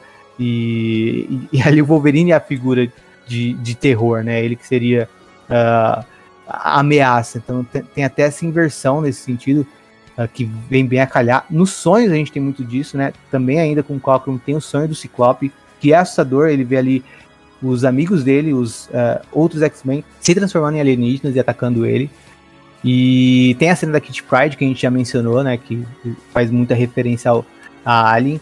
Eu gosto bastante de todas essas sequências que são de sonhos, assim, que eles ficam presos nesses sonhos. Sim, da... inclusive na 165 que... vai ter bastante. Na 165 e... eu acho incrível a da Kitty. Tipo, o jeito que o quadro é posicionado, sabe? O uso é. do espaço negativo, tudo é muito bem desenhado, é muito bem feito. Eu adoro o E jeito... aí já entra o Paul Smith, né? Sim, sim. Eu adoro o jeito que os quadrinhos tipo, dessa época, assim, mais antigos, eles não tinham esse apreço enorme pelo realismo que tem hoje em dia, né? Se fazia é. de um jeito diferente. E Às vezes, que... assim, com detalhes minimalistas, né? Nessa cena que você tá mencionando, Letícia, do caixão, uh, tem ali a estrela de Davi certinho. Às vezes é uma coisa minimalista que eleva o quadro, assim. Tipo, Sim. transforma que tem ali a personagem, que ela é judia e tal. Pois é, cara, eu gosto bastante disso. Eu acho que antigamente as pessoas tinham uma coisa bem mais. É... O jeito que se montavam os quadros era bem mais criativo, sabe, para se contar uma história, por causa do estilo que era feito naquela época e tal. E eu, particularmente, gosto mais, assim, eu acho bem mais interessante do que uma parada mais voltada pro realismo. Eu acho muito Esse... incrível a organização desses quadros em si, dessa parte nem, daqui. Eu nem diria realismo necessariamente no sentido de tipo. Assim, é, é, realismo, mas eu acho que é um realismo que se aproxima do cinematográfico hoje em dia, sabe? Sim, sim, muito. É exatamente Porque... isso em, em história de super-herói como um todo, a gente vê é, uma preocupação com uma tentativa de emular um realismo uh, mais clássico, assim, digamos, digamos, né? Os, os desenhistas mais lembrados são em histórias super são geralmente assim, né? A gente pensa, tipo, Alex Ross, por exemplo, é lembrado o tempo todo por uh, fazer isso. Eu praticamente não gosto tanto assim desse nível de realismo. Sim. Mas uh, é, é um, eu acho que é a condução e também a concepção de página muito mais voltado para tentar emular o que seria uma experiência cinematográfica que, que é, muito desse realismo que a Alice está falando que eu percebo hoje em dia, enquanto que a, uhum. aqui a gente vê que não tem essa preocupação, muito pelo contrário, tem a preocupação em se valer da possibilidade dos quadrinhos mesmo, né? E o Paul Smith, por exemplo, é, né, é, nessa página que ele citou da, da Kit Pride, uh, do sonho da Kit, é uma coisa que só dá para ser feita nos quadrinhos. Qualquer tentativa de filmar isso vai ser uma coisa completamente diferente que vai provavelmente estragar essa cena, sabe? Uh, a não ser que tente ir por outro outro caminho, eu diria. Mas o. Uh, inclusive, isso me uh, faz lembrar de uma sensação que eu tive enquanto eu lia Sagrada porque, de novo, eu gostei muito nessa releitura, achei um espetáculo, e eu pensei em determinado momento, uh, isso nunca, essa história toda, nunca estaria no cinema, em algum filme, mesmo em série de TV, isso nunca aconteceria. Essa, essa é uma história toda que só é possível em quadrinhos, e tipo, eu amo isso. Eu, eu amo ler uma história em quadrinhos que eu penso, isso é fantástico, isso só é possível nesse meio, tá ligado? E a Sagranhada é uma delas, não só esteticamente, mas também conceitualmente. Eu, eu acho que não cabe tudo, de, o tanto de coisa que cabe aqui, ah, que tem aqui, eu acho que não cabe em, uh, no audiovisual, por exemplo. Uh, ou seria muito difícil colocar em audiovisual. E que é legal que... Não, só para completar, na verdade, que eu acho que talvez é legal pensar que talvez uma, essa, essa história em quadrinho específica só poderia acontecer nessa época, porque também, é uma coisa que também. a gente é comentando sobre as cores eram diferentes, a, a, a, diagramação dos quadros eram diferentes. Era mais e o pensado. jeito que você contava as histórias era muito diferente, né? Tipo, Sim. mensal, assim. não, ti- não tinha uma preocupação, inclusive eu até tuitei sobre isso esses dias, que é uma coisa que me deixa muito bolado, a preocupação que tem hoje em dia, principalmente nos quadrinhos de super-herói, mas nos quadrinhos norte-americanos como um todo, a preocupação de fazer um produto que pode ser adaptável para uma outra mídia. Não tinha isso nessa época, sabe? O Claremont não tava fazendo esse quadrinho pensando, olha, isso vai dar um baita filme. Não, ele tava fazendo isso pensando, isso vai ser o maior quadrinho que eu já, que eu já escrevi na minha vida. Parece que a cada grande arco que ele, que ele realiza, ele tava com esse intuito, sabe? Contar uma história grandiosa em quadrinhos e não fazer um produto que posteriormente seria adaptado ou adaptável, sabe? E, e até, mesmo que a gente não pense em outras mídias, hoje os quadrinhos são muito feitos para fazerem encadernados que funcionem como graphic novos em livrarias, sabe? Os- Era o que eu ia falar. Hoje em dia Né? tem muito esse negócio de você fazer esse arco fechado de seis edições, porque vai ter, tipo, o trade paperback pra você É. vender depois. As coisas eram, tipo, feitas de um jeito muito diferente, sabe? Você podia acho- contar uma história inteira também em um gibi só. Hoje em dia isso não acontece mais. Totalmente. E, tipo, acho que, por exemplo, a, a saga da ninhada é, levaria. é- é- ela tem conteúdo que poderia ser um run de um escritor hoje em dia por seis anos, sei lá, sabe? A gente tá falando de seis Sim. edições, mas poderia. acontecia facilmente muita isso. coisa. É. Acontecia muita coisa em poucos gibi. Por causa da quantidade de fala, por causa da quantidade de coisa, por causa do tipo de desenho mesmo, né? Como a gente tava Também. falando. Tem isso de ser muito cinematográfico hoje em dia. Tipo, gibi de super-herói não é mais gibi. Gibi, sabe? Não é fazer quadrinhos sendo. utilizando o máximo que você pode utilizar da mídia específica de quadrinho, mas é tentar emular outra coisa, sabe? Isso é bem triste, na real. Isso é triste. Sim. Mas, uh, pra não deprimir o papo, vamos falar do Paul Smith, então, que ah, além de. Vamos, gigante. seguir fazendo o terror muito bem feito, que o, que o Cockroom começou, né? Como na cena da Kitty Pride, do sonho da Kitty Pride que a Alice mencionou, da transformação da Tempestade também. Mas também ele traz uma, um, um peso dramático muito maior, eu, eu percebo, sabe? Ah, nessa edição tem muito no argumento já, um peso dramático, mas como o Paul Smith entrega isso, eu, eu acho que dá mais ênfase ainda, sabe? Como na cena do, da- do diálogo do Xavier com a Moira, né? A, a cena fechando com o texto do Claremont indicando que ele mudou de ideia a partir daquela conversa e, e, e o quadro mostrando, né? Um close no Xavier olhando pro envelope que ele tava renegando até o momento que ele não queria nem abrir, nem pensar sobre. E é uma atenção ao detalhe, né? E tem close quando o personagem tá mais expressivo, né? Como é na cena que a Moira responde mais agressivamente a ele depois que ele ah, não considerou que a Moira também perdeu um filho. E a própria tempestade, né? Como o, Paul Smith vai mostrando as reações dela ao que ela tá passando.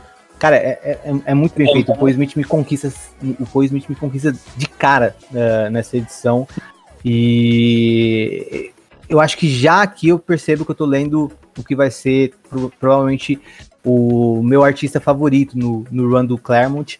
Eu acho que só vai melhorando também. É, é até triste que foi curto, né? Foi curta a passagem dele, ele não fica tanto tempo assim. Então é legal aproveitar esses momentos que ele tá. Cara, sim, ele também geralmente não é tão lembrado, né? É, sim, Por causa do tempo que ele é bem pouco lembrado. Só uma coisa Mas- bizarra que eu gosto bastante na, na arte do Cochran, só pra eu parar de falar da arte do Cochran também.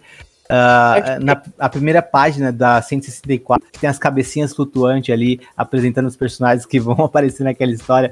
Isso é tão. É, é tão brega, mas eu, eu gosto tanto disso, Eu tá ligado? É muito, isso, isso é muito anos 70, né? Tipo, não é nem mais anos demais, 80 aqui. demais. Sim, sim. Bom, já que vocês falaram bastante da parte técnica, se vocês me permitirem falar um pouco da, da história em si, Pois não. é, eu acho que, primeiro, como vocês falaram, acontece muita coisa, é muito difícil até falar, porque eu fico um episódio longo, mas a gente tem que aproveitar esses momentos, porque a saga da Ninhada é uma saga muito injustiçada pra mim. A saga, né? A, a saga entre aspas, quando a gente chama de saga, assim como a gente chama, entre aspas, de saga da Fênix, saga da Fênix Negra, a saga dos Dias de Futuro Esquecido, porque na verdade não eram sagas, eram dentro das mensais e eram os arcos dentro das mensais. E aqui, ah, eu, eu vejo muito, muita gente falando sobre X-Men e eles simplesmente pulam de Dias de um Futuro Esquecido para Massacre de Mutantes e deixam esse período gigantesco aí em ato, como se realmente não tivesse acontecido muita coisa. E principalmente arco grande, eu acho que depois dificilmente. Eu, eu não me lembro agora de cabeça, mas eu acho que não acontece mais nenhum arco grande, de seis ou sete edições, igual esse daqui do, da Saga da Ninhada. Esse é o último, mas são seis ou sete edições que ninguém fala, que acontece muita coisa, então eu acho que esse é um momento para aproveitar. Muita coisa, na real. É, então, e assim, muita gente simplesmente pula, já começa a falar lá depois para Massacre de Mutantes. É, quando estão fazendo conteúdo sobre é, X-Men. E é por isso eu acho que é importante a gente é, aproveitar cada mínimo é, detalhe aqui que tem para ser falado, né? Uma coisa que a gente estava, é, por exemplo, eu queria já aproveitar, né? Falando em off, só, só voltando ali de novo ao lance puta merda, o professor Xavier é um babaca, é o lance da, da, da fala dele com a Liana, né? A gente até brincou com disso em off antes de começar o episódio, que o Xavier está ali na mansão Xavier, é, é até antes do, do lance da, da, da Moira que acontece na edição 165, né? Mas só tá ele e a Liana vivendo ali na mansão e a Liana é, vai lá, pergunta, ah, Xavier, você, por que, que às vezes eu ouço você falar sem é, você mexer a boca? Ele fala, ah, porque eu sou um telepata, eu sou um mutante e tal. Vai lá, então você pode ler minha mente? Aí ele fala, não, jamais farei isso com um amigo. Depois ele fala, nossa, eu não consigo ler na mente dessa menina, porque ela é, tem, tem algum tipo de bloqueio. Então a gente até tava falando, mostrando como que o professor Xavier é babaca nesse sentido. Ah, o que eu tinha comentado a respeito dos diálogos e embates aqui, eu acho que é, vale destacar, é uma coisa que acontece bastante também nessas edições, principalmente na, na 165. Então, eu acho que o, o diálogo, geralmente, nesse embate, é, é difícil você ver bem escrito e são o tempo inteiro embates filosóficos, discutindo coisas com aprofundamento, é gostoso.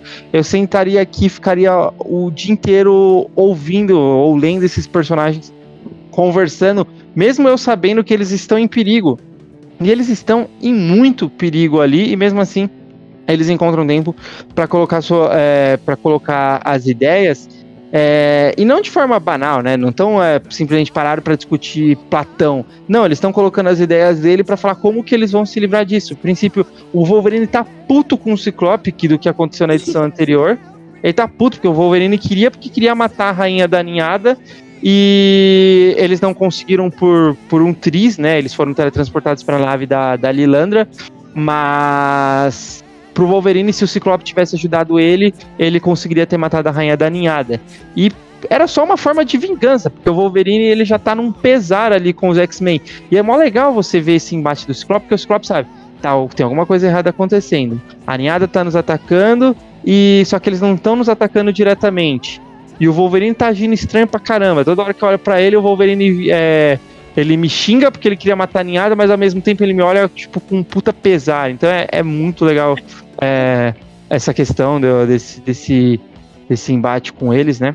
Mas eu acho que isso cresce até mais na 165, que é depois que eles já sabem que o, existe o, o ovo da, da ninhada dentro deles, a tempestade vai embora.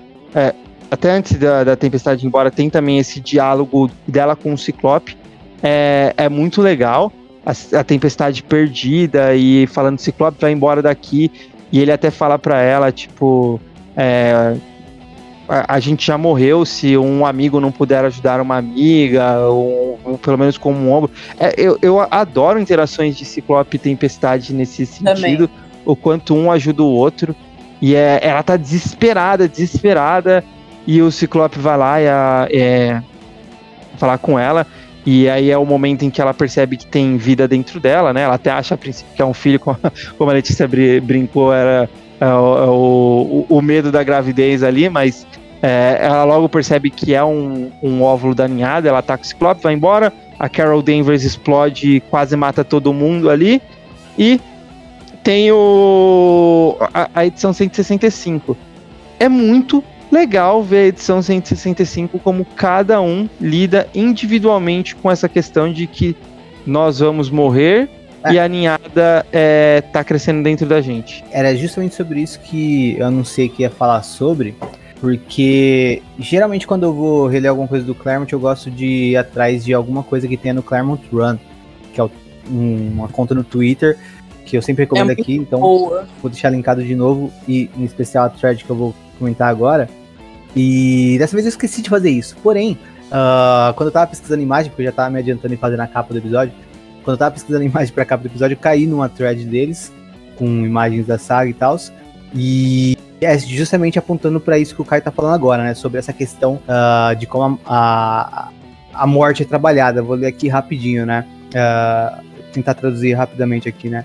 O, no perfil tá, tá dizendo assim: a saga da ninhada, ao invés de uh, agir como uma metáfora, como foi a saga da Fênix, ela é mais uma oferta de variações sobre um tema, né? O tema da morte. E em cada uh, edição a gente tem vários ângulos sendo abordados e de acordo com a experiência individual de cada um dos personagens sobre, é claro, esse tema da morte, né? Para o Logan, uh, a ninhada traz, uh, faz surgir a natureza mais primária dele, né? Que o cara até mencionou uh, num dos pontos da conversa, mostrando como é frágil a, essa aparente personalidade mais civilizada que ele construiu ali ao lado dos X-Men, né? E o Wolverine, tendo em vista a morte, né? Sendo uh, estando de face com a ideia da morte, é, ele usa ele mesmo, morte, como uma ferramenta, né? Porque ele quer matar os alienígenas da ninhada, em especial a rainha.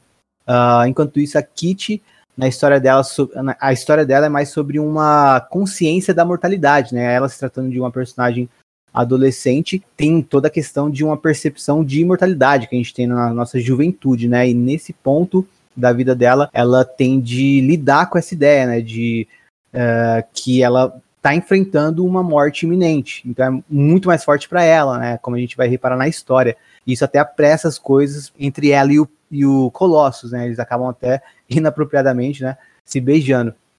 E no caso da Tempestade, a perspectiva dela é mais espiritual uh, em relação à morte, né? Ela encara ali uma transformação, vai ser transformada em um dos alienígenas da ninhada, então ela tem de contemplar a essência dela para além do próprio corpo, né? Tanto que quando ela pensa em morte, ela até pensa numa questão de que mais do que morrer, ela vai se tornar aquilo que ela não quer ser, caso o ovo da ninhada uh, tome conta ali, né? O, o filho da rainha tome conta, um dos filhos da rainha tome conta do ser dela, né? E então é uma história que uh, beira o nível religioso, né? Em que ela se transforma até numa criatura próxima, com um poder próximo a, de uma divindade, como a gente vai ver mais adiante no, na edição seguinte que a gente vai comentar principalmente. Mas já tem um gostinho nessa edição que a gente está falando agora. Uh, o Kurt, por sua vez, ele já uh, volta mais para o lado religioso dele, né? Que aparece, acho que pela primeira vez com uma ênfase maior mesmo, né? O próprio Wolverine fala: Eu não sabia que você era do tipo religioso pro noturno, né? Que é até bizarro a gente pensar alguém falar isso pro noturno. E porque o Wolverine encontra o noturno uh, rezando, né? Enquanto isso, na Terra, o professor X também está considerando esse ciclo de renovação, porque ele acredita que os, que os alunos deles estão mortos e tem de decidir entre uh, se entregar ao luto ou escolher reiniciar o ciclo e começar de novo com novos alunos, né? E, enfim, uh, a thread meio que aponta né, essas questões que o Caio mencionou agora de como cada um tem uma visão particular em relação à morte. E quando eu li isso, uh, ah, só vou citar o último tweet, uh, concluí a thread falando como a saga da ninhada uh, usa um vilão que consome a, que consome a tudo uh, para gerar uma multifacetada série de contemplações filosóficas sobre mortalidade e existência humana. Tudo isso num quadrinho sobre alienígenas e insetos gigantes. Tipo, isso que é lindo de quadrinhos, tá ligado? Eu, eu amo demais esse. É, como uma coisa que aparentemente é tão besta, sabe? Que nem a Letícia falou até, quando a gente, lê, a gente lê uma coisa, mas quando a gente fala sobre, tipo, são alienígenas insetos gigantes e tem uma baleia alienígena, tipo, é tudo muito bizarro, só que ao mesmo tempo a, tá fazendo a gente pensar filosoficamente sobre a vida, sobre nossa mortalidade, uh, sobre enfrentar uma morte iminente. Então, cara, é, é, é, fantástico, né? Como isso que o Caio disse realmente é a maior força da Sagrada Ninhada, né? Essa questão de a gente tá lendo uma coisa que se vende como uma aventura besta no espaço, só que na real é uma grande contemplação filosófica sobre imortalidade e existência humana. Né? E quando eu, e quando eu li essa thread, uh, eu tava acho que no comecinho da releitura dessa alinhada, e me fez também uh, olhar com mais atenção para os momentos uh, sob essa perspectiva, né? Que, que é bem legal também, porque às vezes a gente deixa passar isso. Na minha primeira leitura, eu deixei passar isso, eu não me atentei tanto a isso. Eu tava mais incomodado que os X-Men estavam no espaço do que qualquer coisa, né? Porque às vezes a gente vai ler um gibi de super e só uh, presta atenção no, na, na, cena de lutinha, como eu, eu, já fiz tantas vezes, sabe? E a Saga Alinhada tem uma potência muito forte para além disso. Não, e o tempo inteiro, né? Eu acho que essas duas edições são as que mais é, mostram isso. E até morte, perda. Por exemplo, a cena da que a gente estava mencionando agora há pouco, né? Que a, a Letícia falou que gosta. Eu gosto também dessa cena, apesar de eu sentir raiva pela fase atual, que é a da, da Steve Hunter com a, com a Moira ali conversando.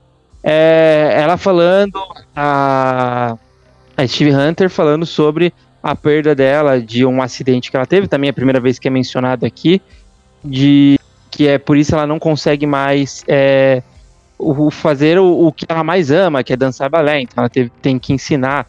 É, tem o, o, a, a, Moira conversando com o Xavier e falando para ele o porquê que ele deve fazer o, o que ele sempre fez, que é ensinar crianças.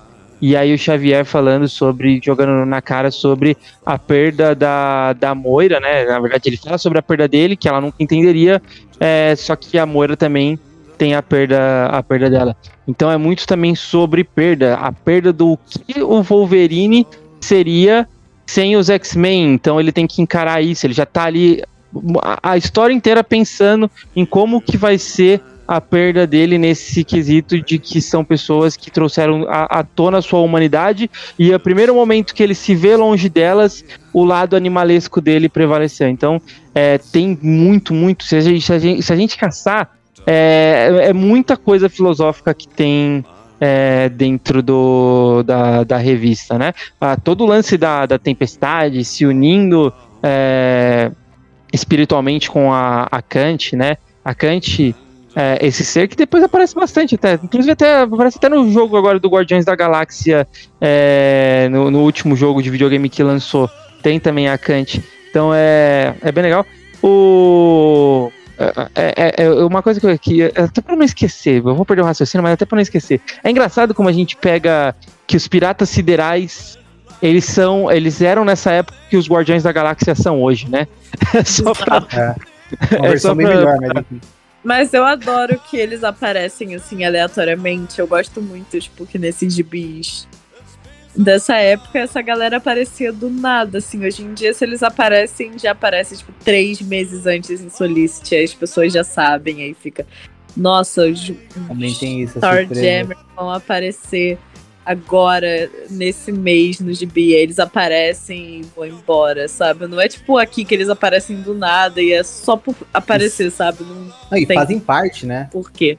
Ah, o tempo inteiro. E assim, eles eram realmente os Guardiões da Galáxia aqui, tipo, é exatamente a mesma ideia dos Guardiões da Galáxia do, de 2000, 2008, que começou a ser lançada, é, era o que já existia aqui com os Piratas Siderais na, Mais na do filme, né, inclusive.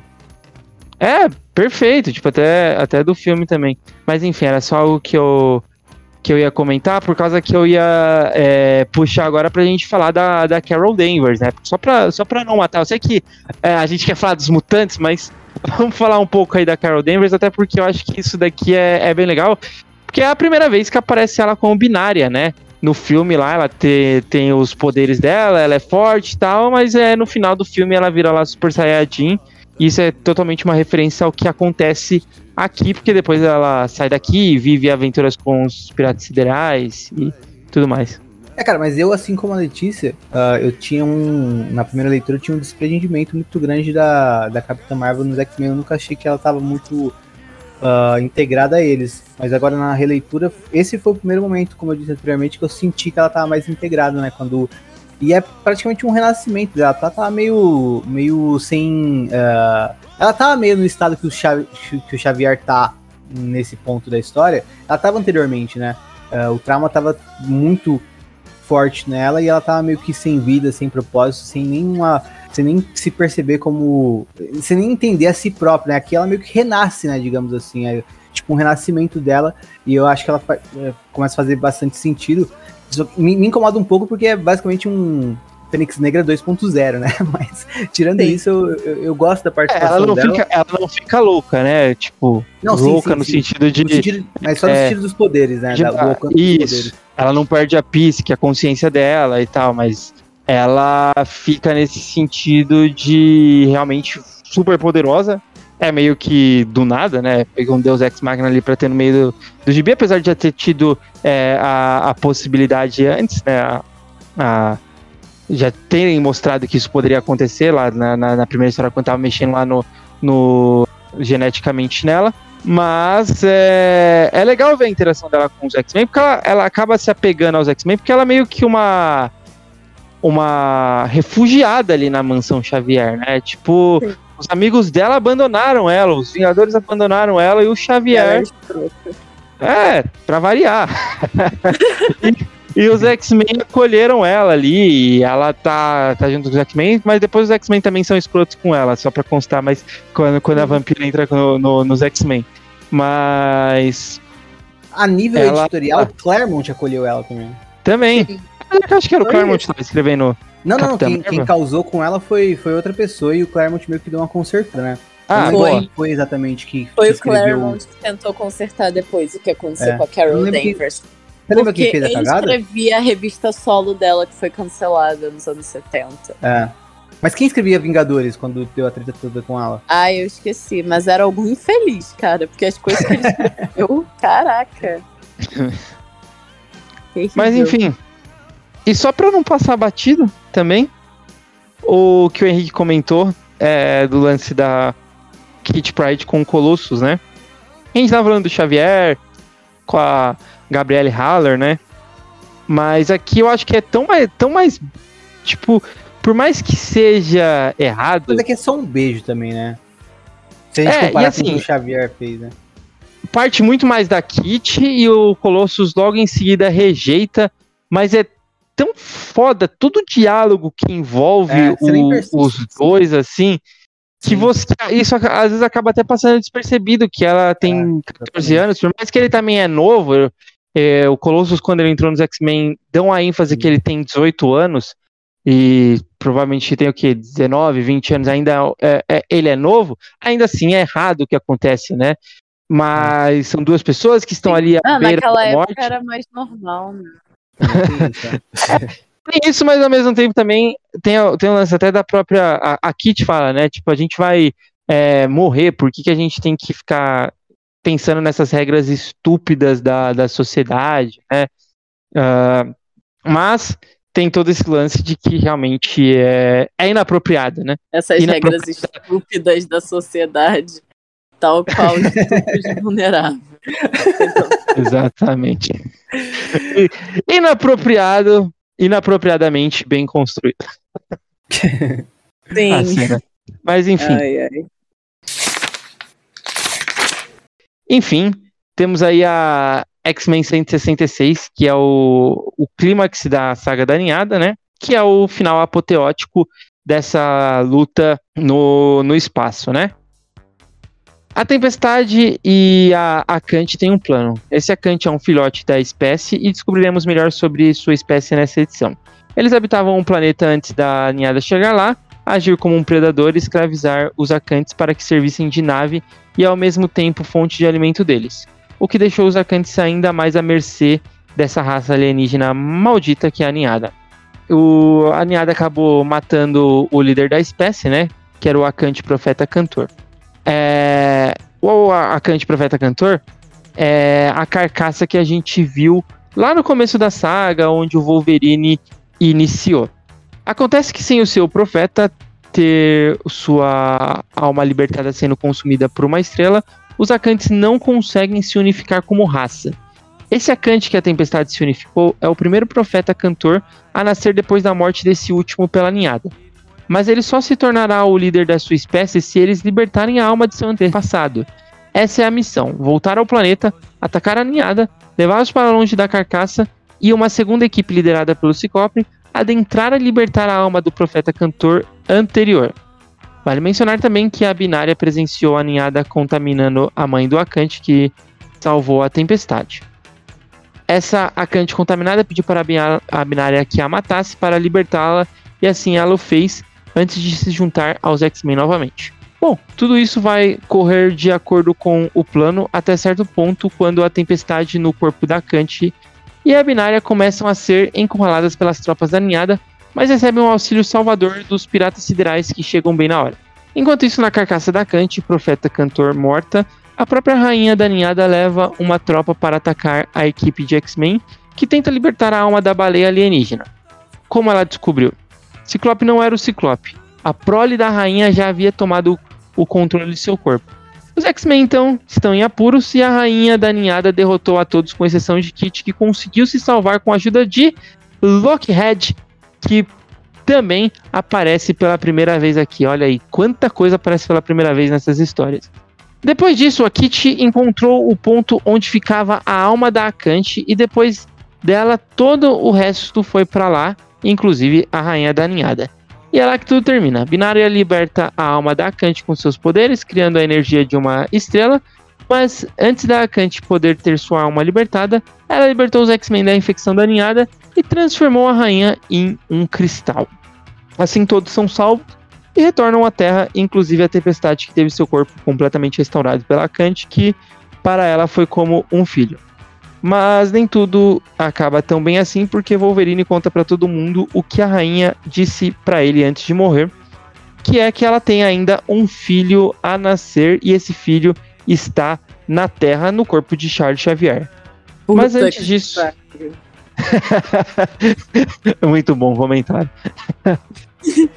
bom, Henrique, que, que você achou dessa história aí? Eu gosto muito, eu até tô curioso pra saber por que você não gosta muito do final, porque eu adoro esse final. Eu gosto quando tem uma edição dupla, assim. Eu acho que o Claremont usa muito bem ela, elas e talvez até por isso ele consiga também dar mais espaço para páginas sem tanto texto.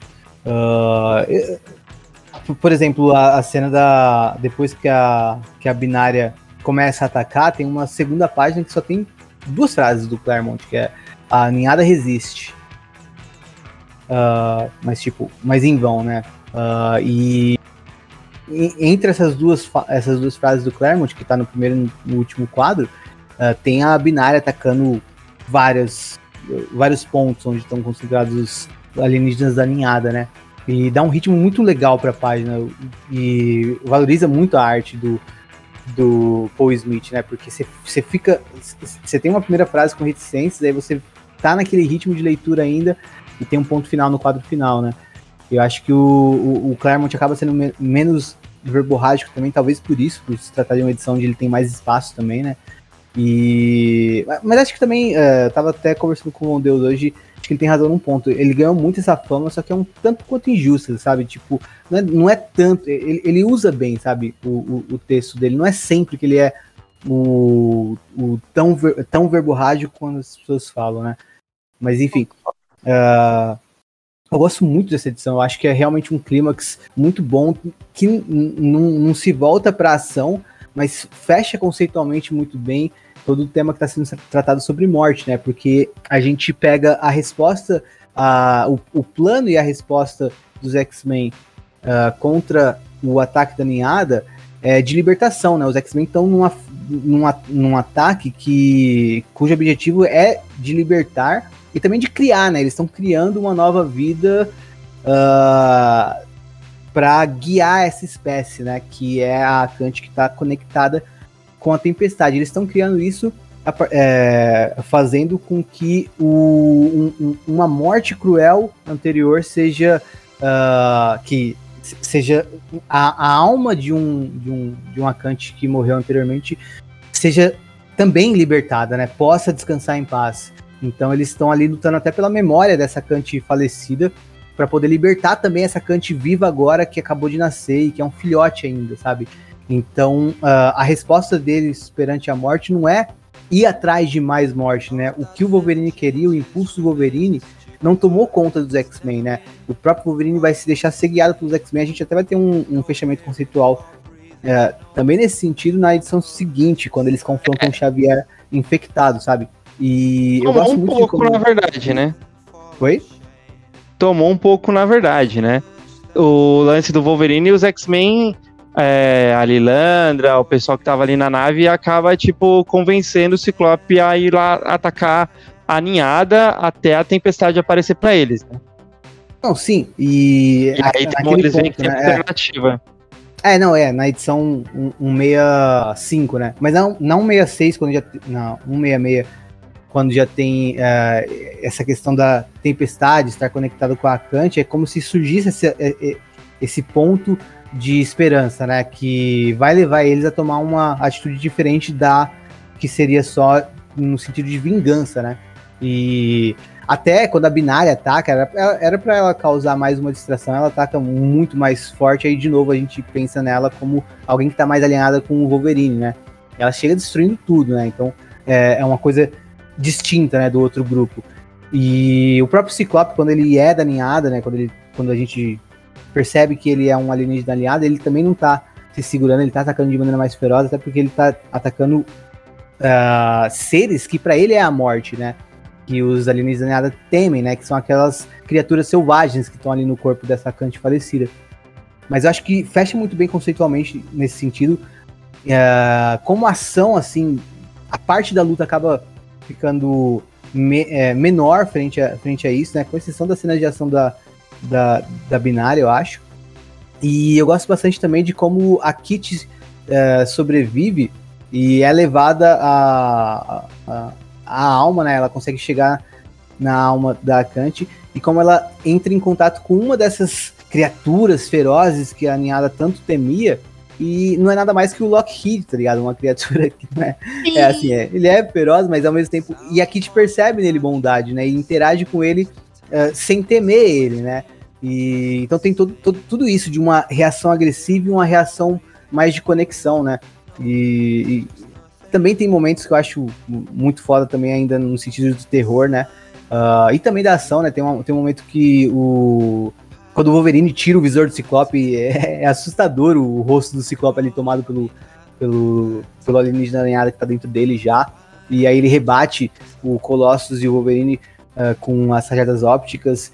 E o Kurt e a Lilandra estão ali e tem outros alienígenas respeitando ele e atacam eles. E acho muito bonito o quadro, como, como o Paul Smith constrói ali o, ataque deles, né? O, a energia atingindo eles, o zap, tudo amarelo, e só a silhueta dos dois a gente vê ali caindo.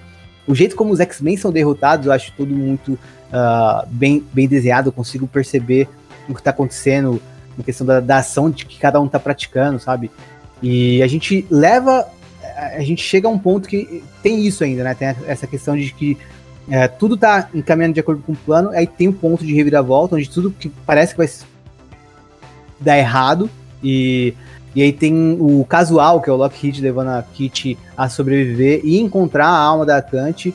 A cena que o Lockheed aparece também a primeira vez, ele já apareceu num quadro que a gente não vai reconhecer ele quando a gente tá uh, lendo a primeira vez, né? Ele aparece só o, o, o olhinho dele ali, parte do rosto e a sombra dele a gente acha que é uma das criaturas que estão querendo atacar. E depois, quando ele aparece de fato para ajudar a Kitty, é, uma, é um quadro maior, né, na, na vertical, que tem ele ali rugindo e tal, e assustando os alienígenas da ninhada. É muito bom é, o jeito que ele aparece. É, de, e, e, principalmente na página seguinte, quando ele todo sorridentinho vai é, voando de encontro a Kitty. É tudo muito legal. Fica no ar, né, se ele teria sobrevivido ou não. É lógico que ele vai sobreviver, a gente vai ver mais dele no futuro. E. Enfim, eu gosto muito desse final e eu gosto também da, do, de como tem ainda um, um, um outro momento para fechar a história, né? Eu lembro um pouco quando no, no, livro do Senhor dos Anéis, né, no último, ainda tem uma ceninha extra do condado com uma treta para ser resolvida. Parece uma açãozinha menor, só que ao mesmo tempo, tematicamente, vai contribuir muito com a história, que é a edição seguinte que a gente vai comentar ainda. Mas eu gosto, eu gosto muito dessa edição.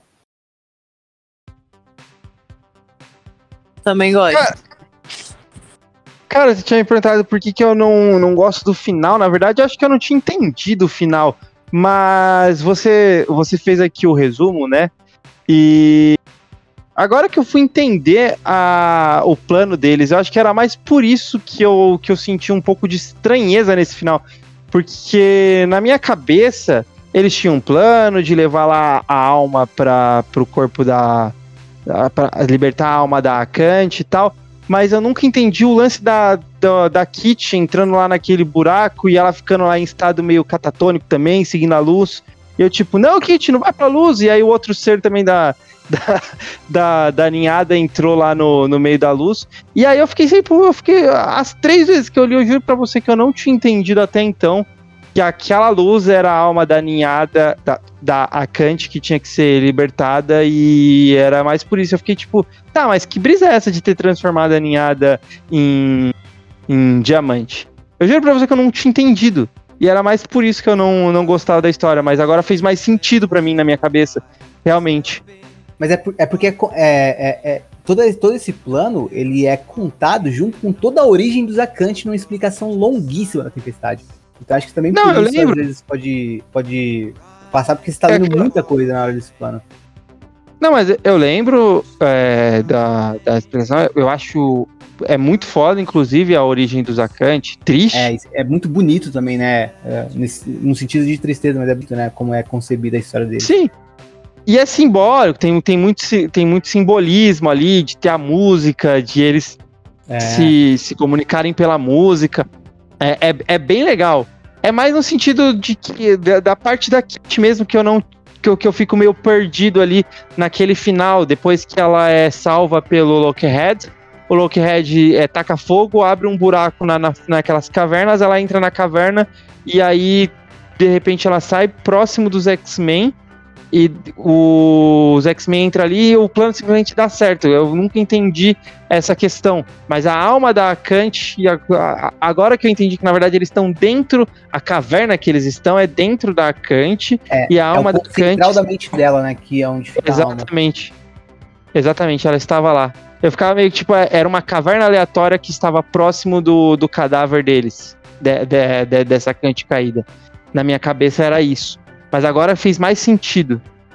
E foi a reação singela da Kit de, de uh, não temer o, o Lockheed, que poderia ser uma figura de morte para os seres da ninhada era, uh, e ter ele se aproximando dela, que leva ela a encontrar. Porque se ela não encontrasse de fato, eles teriam perdido, sabe? Então é uma coisa muito casual. Eu gosto de, entre aspas, uma situação de Deus Ex Machina, assim, que é mais voltada para casualidade do que para uma entidade super poderosa resolver porque depois, de fato, uma entidade superpoderosa uh, vai resolver, no caso, uh, os poderes da alma da Kant junto com a binária, transformando em estrela, fazendo ela ser uh, libertada e esse lugar que onde fica a alma dela ter, ter o poder de libertar os X-Men da infecção e também fazer com que as criaturas que estavam ali querendo o mal sejam transformadas em cristal.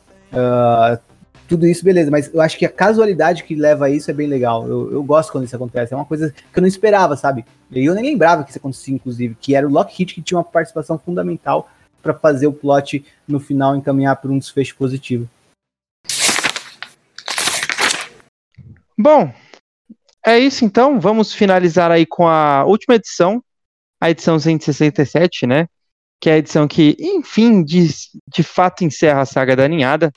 A gente vai ter os X-Men chegando na Mansão X a bordo da nave dos Piratas Siderais para enfrentar o Xavier, que no caso, na verdade, é um alien da ninhada, né?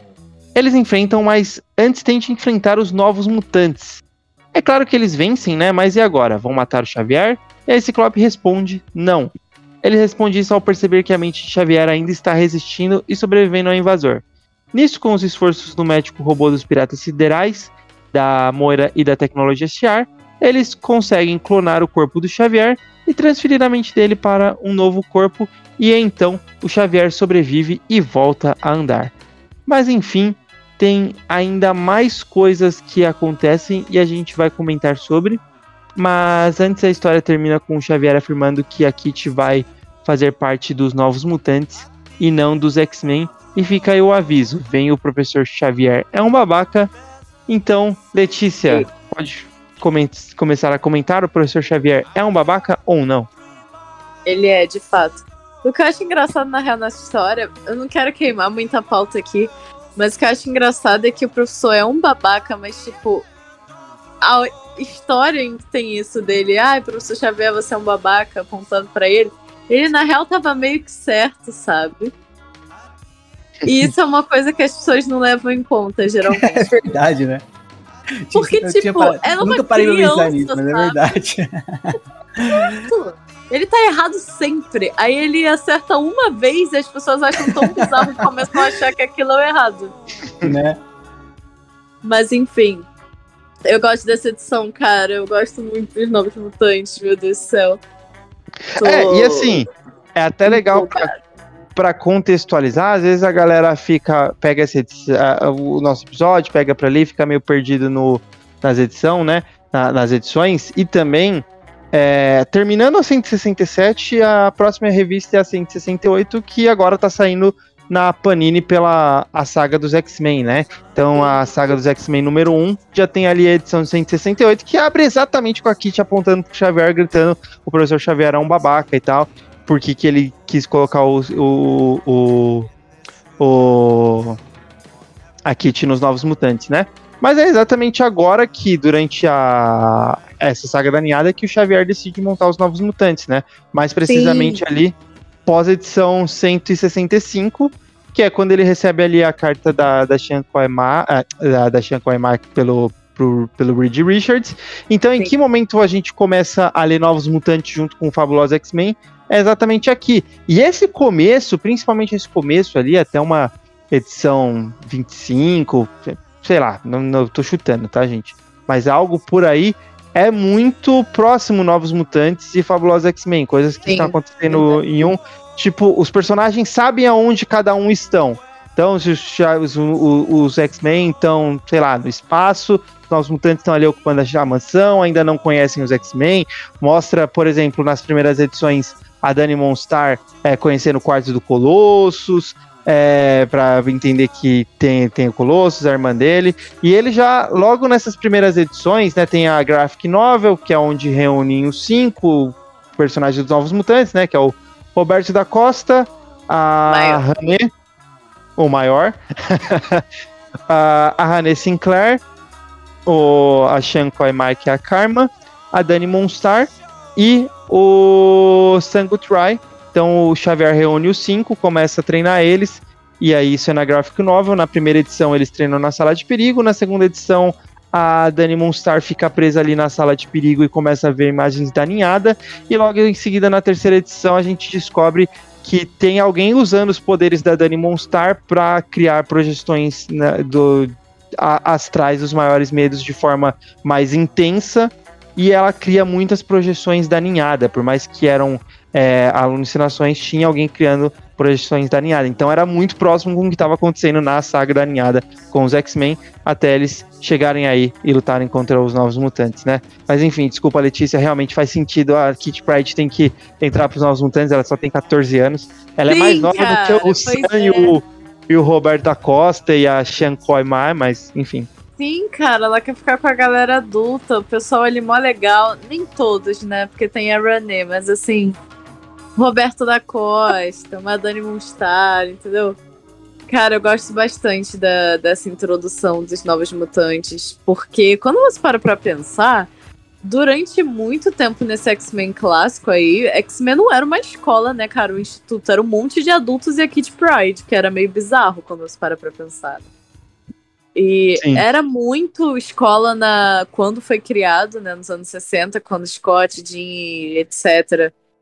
eram adolescentes, mas aí isso caiu muito em desuso, então é muito legal que eles criaram novos mutantes pra, tipo, ocupar esse espaço. E é uma mega revista também. Fora isso, eu gosto do final da saga também, eu acho legal. Todo o desenrolar do plot. E eu queria falar que eu não sei como Xavier consegue tantas mulheres, cara. Que, tipo, tem aquela cena em que ele volta a andar, Aquela porque ele é sempre faz Não, né? Que ele. Que ele. sa- Ele voltando, não, ele tá ali na cadeirinha e ele, ai, tem um treco. E aí fica ali a Moira e a Lilandra é, paparicando o Charles. Eu fico, cara, pelo amor de Deus. Tem literalmente qualquer outro homem sabe? Aí, Com enfim, cabelo. isso. Queria deixar aqui minha, minha dissatisfação. Minha nota de O- repúdio.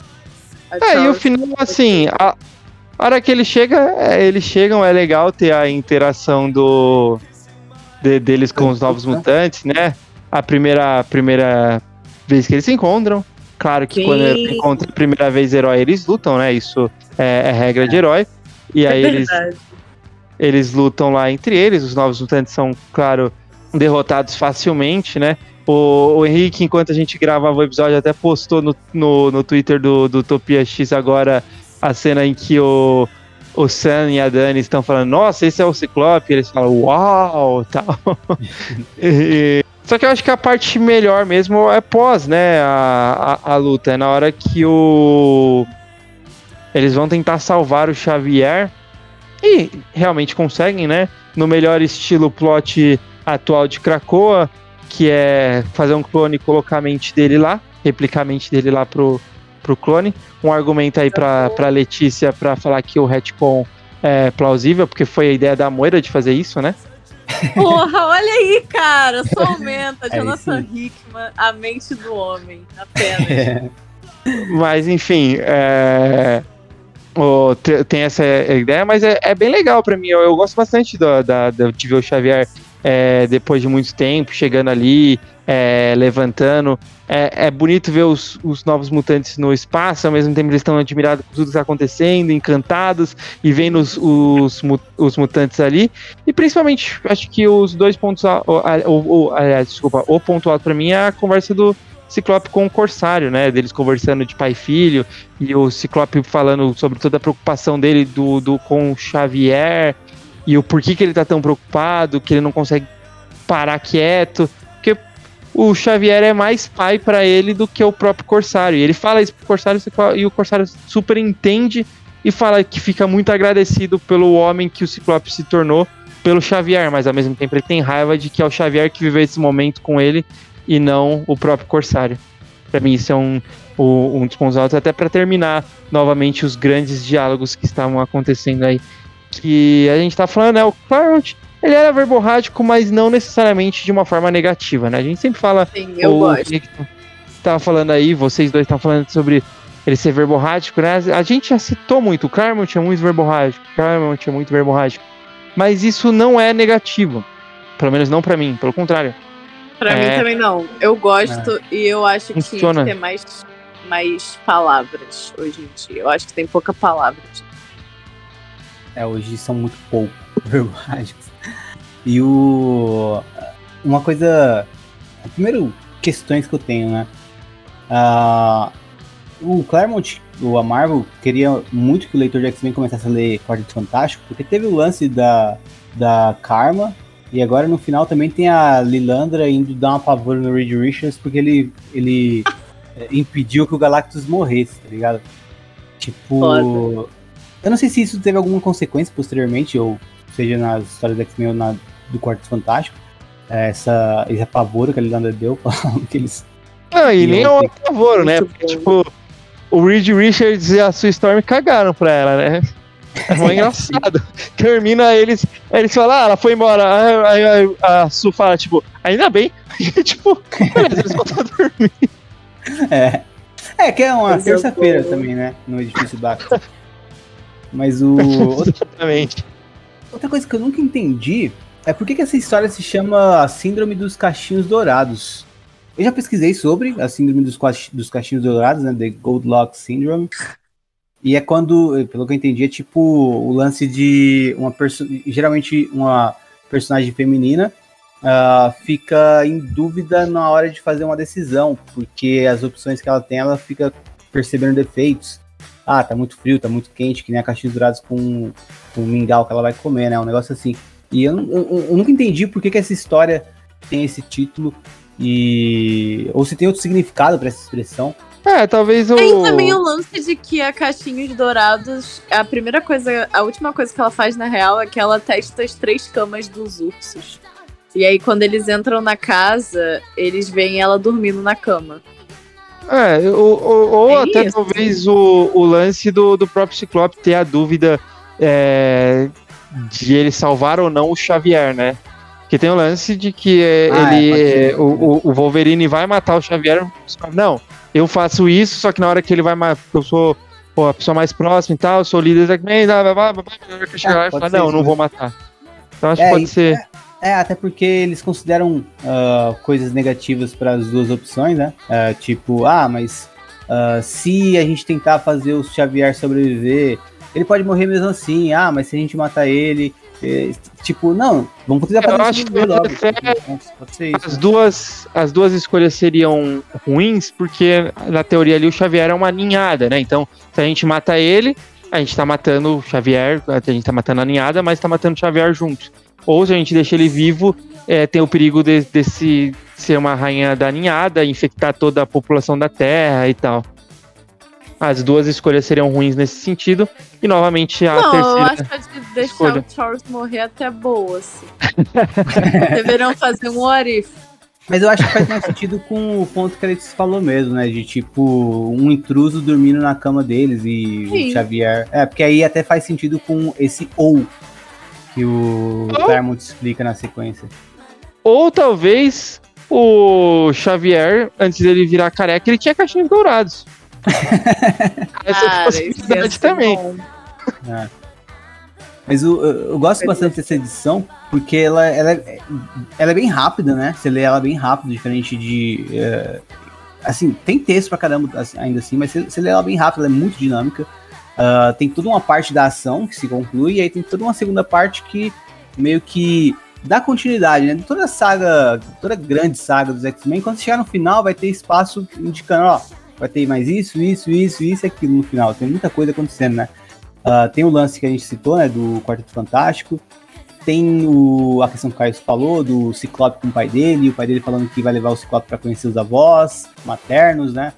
E ah, tem o lance do. Tem coisas menores também, tipo o Kurt pensando, ah, eles também vão ter medo de mim, assim como a Kit teve sobre os novos mutantes. E a Tempestade falando que eles vão se acostumar também.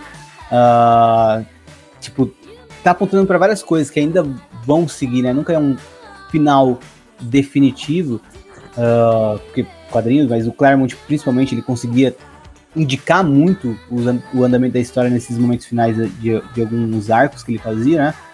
E tem também a grande coisa do Império Shi'ar, né? A Lilandra é, tá destronada, né? Quem tá comandando é a Rapina, então tem todo esse conflito também intergaláctico para rolar e a questão da Kit também, então fica muita coisa aberta nessa segunda, na segunda parte dessa edição, né? Mas eu gosto muito, muito, muito do, do desfecho, ah, do, dia, do Ciclope Wolverine. ah, toda a questão temática, ela se resume aqui, né? Como se o, o Claremont estivesse construindo uma... A moral da história é tal, de uma fábula, sabe? Porque deixa bem claro ah, uma coisa que pode ter passado batido por toda a ação que foi a coisa toda durante toda a história, né? E aqui fica nessa página ah, bem implícito a questão de, tipo, o Wolverine falando, não, ah, vamos matar, não tem jeito, a solução é matar. O Wolverine novamente tentando usar morte como ferramenta, enfrentando ah, a possibilidade de uma morte iminente também. E o Ciclope percebendo, e o Ciclope quase uh, o Ciclope aceitando de fato né, a atitude do Wolverine, mas ele querendo fazer isso porque ele era o primeiro professor do Xavier, o primeiro professor do Xavier, primeiro aluno do Xavier, é, como primeiro X-Men, ele diz é a responsabilidade dele, né? Mas quando ele percebe que ainda tem alguma coisa do Xavier lá, ele vê que ainda tem alguma esperança. E aí ele novamente volta a debater com o Wolverine, empurra ele, e aí tem os dois quadros que uh, eu acho fantástico que o Ciclope fala: enquanto houver esperança, não importando quão pequena ela seja, os X-Men lutam para preservar a vida, para criar vida, ao invés de destruir. E nisso mostra o Wolverine so meio levemente sorrindo. Uh, porque o Ciclope pergunta alguma objeção e o Wolverine fala: tenho muitas objeções a isso. Mas ainda assim a katana. É, tipo, três pessoas falando não, não, a ele, sim. É. Mas ainda assim ele acatando a decisão do Ciclope, né? E a tempestade. Por exemplo, o Wolverine hoje ele é muito mais chato nesse sentido. Né? Quer dizer, com o tempo ele vai ficando muito mais chato nesse sentido, mas ele era muito mais uh, obediente ao Ciclope nesse sentido, via muito no Ciclope uma questão de uma liderança que ele, que ele confiava que podia seguir.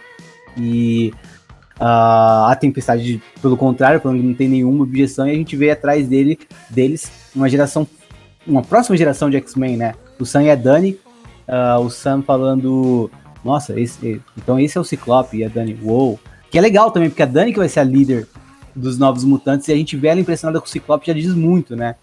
E eu acho essa, essa cena espetacular, marcante. Foi marcante a primeira vez que eu li, foi mais marcante ainda agora para mim. E eu gosto muito como ela fecha tematicamente bem a história nesse ponto posterior a toda a ação terminada já, a grande ação que a gente viu sendo concluída na edição anterior. Bom, e é isso. A gente então encerra aqui por aqui o nosso primeiro episódio do ano.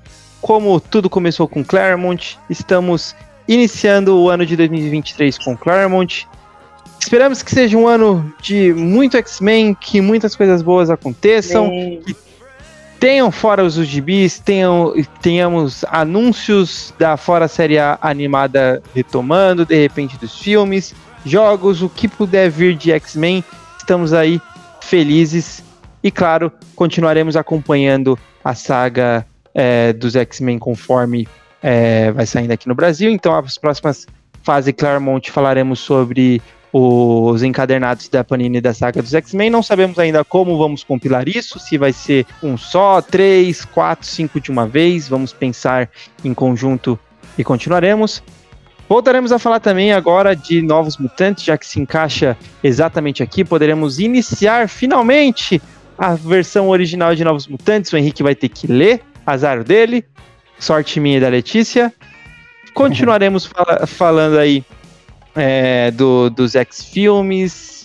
Próximo filme o Henrique vai adorar. É Deadpool. É, o Henrique não viu Novos Mutantes, não leu Novos Mutantes. O que fez? É, o tempo Ele não gosta. com equipes, equipes juvenis, entendeu? Ah lá. Li isso até certo ponto. Acho Pô, que olha mas aqui, Novos olha aqui, juvenil. é equipe juvenil, cara. É Novos Não, Mutantes, cara. Que eu que é admito isso? que é, que é uma falha de caráter minha. Eu tô em choque. Mas é isso, então, e, e além de tudo, além de ler Novos Mutantes, o Henrique vai ter que assistir os filmes do Deadpool, que vai ser os primeiros X-Filmes que vamos falar aí, que não é tão. X-Filme, mas falaremos sobre os X-Filmes, falaremos sobre a Boa segunda sorte. temporada de X-Men Evolution, Ah, voltaremos finalmente com o Grant Morrison para equilibrar as coisas pro lado do Henrique, né? Estamos aí bem parados nesse, né, no- no- nos novos X-Men do, do Grant Morrison. E claro, a minha parte favorita do Utopia X, falaremos sobre a saga dos anos 2000 também. Oh, Gente, olha- quais? era de, era de Krakoa. E Ah, é esse verdade. ano é aniversário dos X-Men. X-Men faz ah, é, eu mil ia anos esse ano. isso. Então a gente vai, Vai falar sobre a primeira 60 Gênese. anos. Coisa boa. É, o momento Ó. ideal pra gente falar da primeira Gênese dos X-Men. Boa, então eu esqueci só das duas coisas mais importantes, que é as coisas que a gente mais fala aqui no Utopia X e que iniciou o Utopia X e o que iniciou o X-Men, né? Então tudo bem. Mas falaremos de tudo isso então. X-Men tem muita coisa, esperamos encontrar vocês novamente muito em breve em um futuro esquecido. Tchau! Tchau.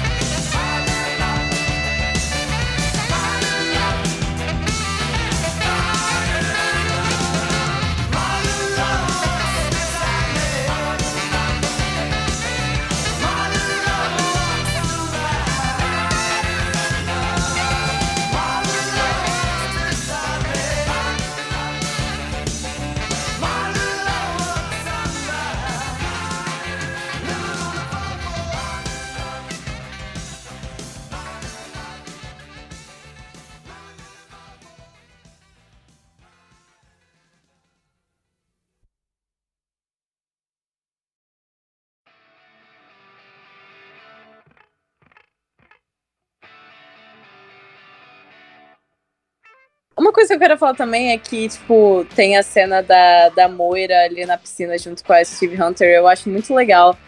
É, todas essas cenas entre coisas gigantes acontecendo em X-Men que é só o pessoal vivendo. Eu É, gosto muito, muito disso. Mas o que eu ia falar é, essa cena da Moira com o Charles é tipo, cara, ela encaixa tanto, tanto no, no retcon da Moira, sabe? Que eles vão falar, vão conversar, e aí ela fala primeiro pra ele que ela achou essa garota, Caraca. né, no caso. Eu tive a percepção contrária, mas continua, continua. Nossa, eu também. Cara, então, é porque olha só, vocês vão ver o que, que eu vou falar agora. E aí vocês pensam aí, mas eu acho que combina muito com o retcon. Porque ela vai conversar com o professor e aí eles ficam brigando e tal. Na real, ele fala: Nossa, mas você nem veio brigar comigo. Aquela coisa, porque eles estavam discutindo. E aí é uma parte em que ela tá falando pra ele, tipo, por que, que a gente não, não se junta com o Magneto ou com aquela tal de Emma Frost, sabe? Eu acho isso muito interessante quando você lê, tipo, House of X e o que, que a Moira é agora, ela falar isso pra ele. E ainda tem toda a parte do Proteus, sabe? Dele falando, tipo, ai, por que, que você, você não sabe que, eu- que é esse sentimento de perder um filho? Ele falando isso pra Moira, cara. Ele é muito escroto, Javier. Mas. E aí ela fica, ela fala, ela menciona o Proteus e tal, e ela fica, se você não quer que alguma coisa parecida aconteça com eles, você deveria, né, falar com o Magneto e a Moira. E em House of X, a Moira que fala pro, pro Charles pra eles abrirem lá pro Magneto o jogo também, pra ter mais, mais pessoas nesse sonho aí de Krakow, aquela coisa toda. Então eu acho que faz bastante sentido. E principalmente essas falas sobre o Proteus e tal, como a gente sabe depois, ele vai ser, tipo, mega importante. É, ela tá desafiando. Na verdade, assim, o Xavier ele tá meio tipo, ai meu Deus do céu, meus filhos foram pro espaço e foram É. perdidos e tal.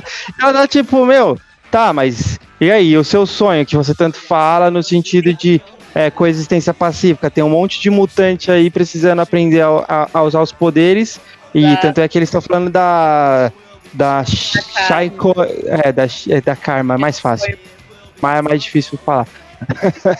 Eles estão falando da Karma, que, que apareceu lá no Quarteto Fantástico, e até. nem- acho que é, Eu não lembro exatamente quais edições do Quarteto Fantástico que ela, que ela aparece, mas. E o Reed Richards pediu ajuda pra Moira e pro, pro- pra treinar ela, e ela fala: ah, tá, Xavier, vamos treinar essa menina, né, essa garota, pra, pra conhecer os poderes. E ela, tipo, o Xavier fica: ah, é, não, não posso, meus, meus mutantes estão perdidos no espaço e tal. Ah, então eu vou.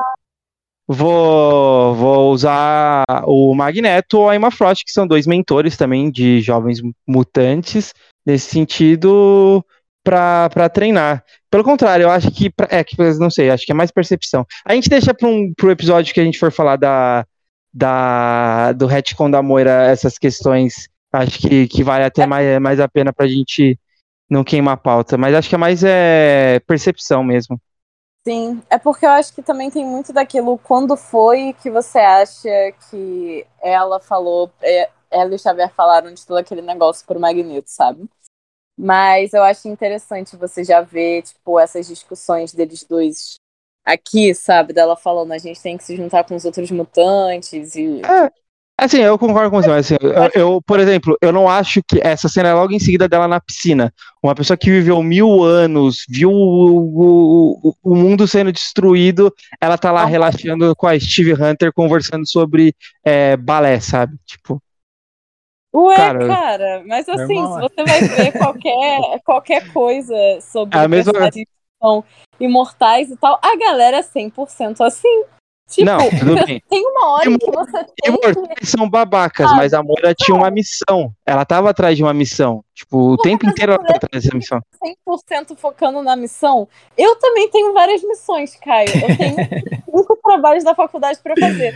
Eu tô fazendo? Não. Eu tô aqui falando sobre a Moira com vocês. Eu acho que tipo, tem muito essa percepção de, ai, a Moira ela tem uma missão, ela tem que fazer isso toda hora. Mas quando você parar pra pensar, o ser humano, assim, ou mutante, né, no caso, tá, a gente tem focos, a gente tem coisas pra gente fazer, mas a gente fica, sabe? Às vezes a gente só precisa relaxar. Ou a gente não vai pensar naquilo 100% do nosso tempo, sabe? Por isso que eu fico ok quando a Moira tá, tipo, de boa, conversando. O que, que ela tem pra fazer ali agora?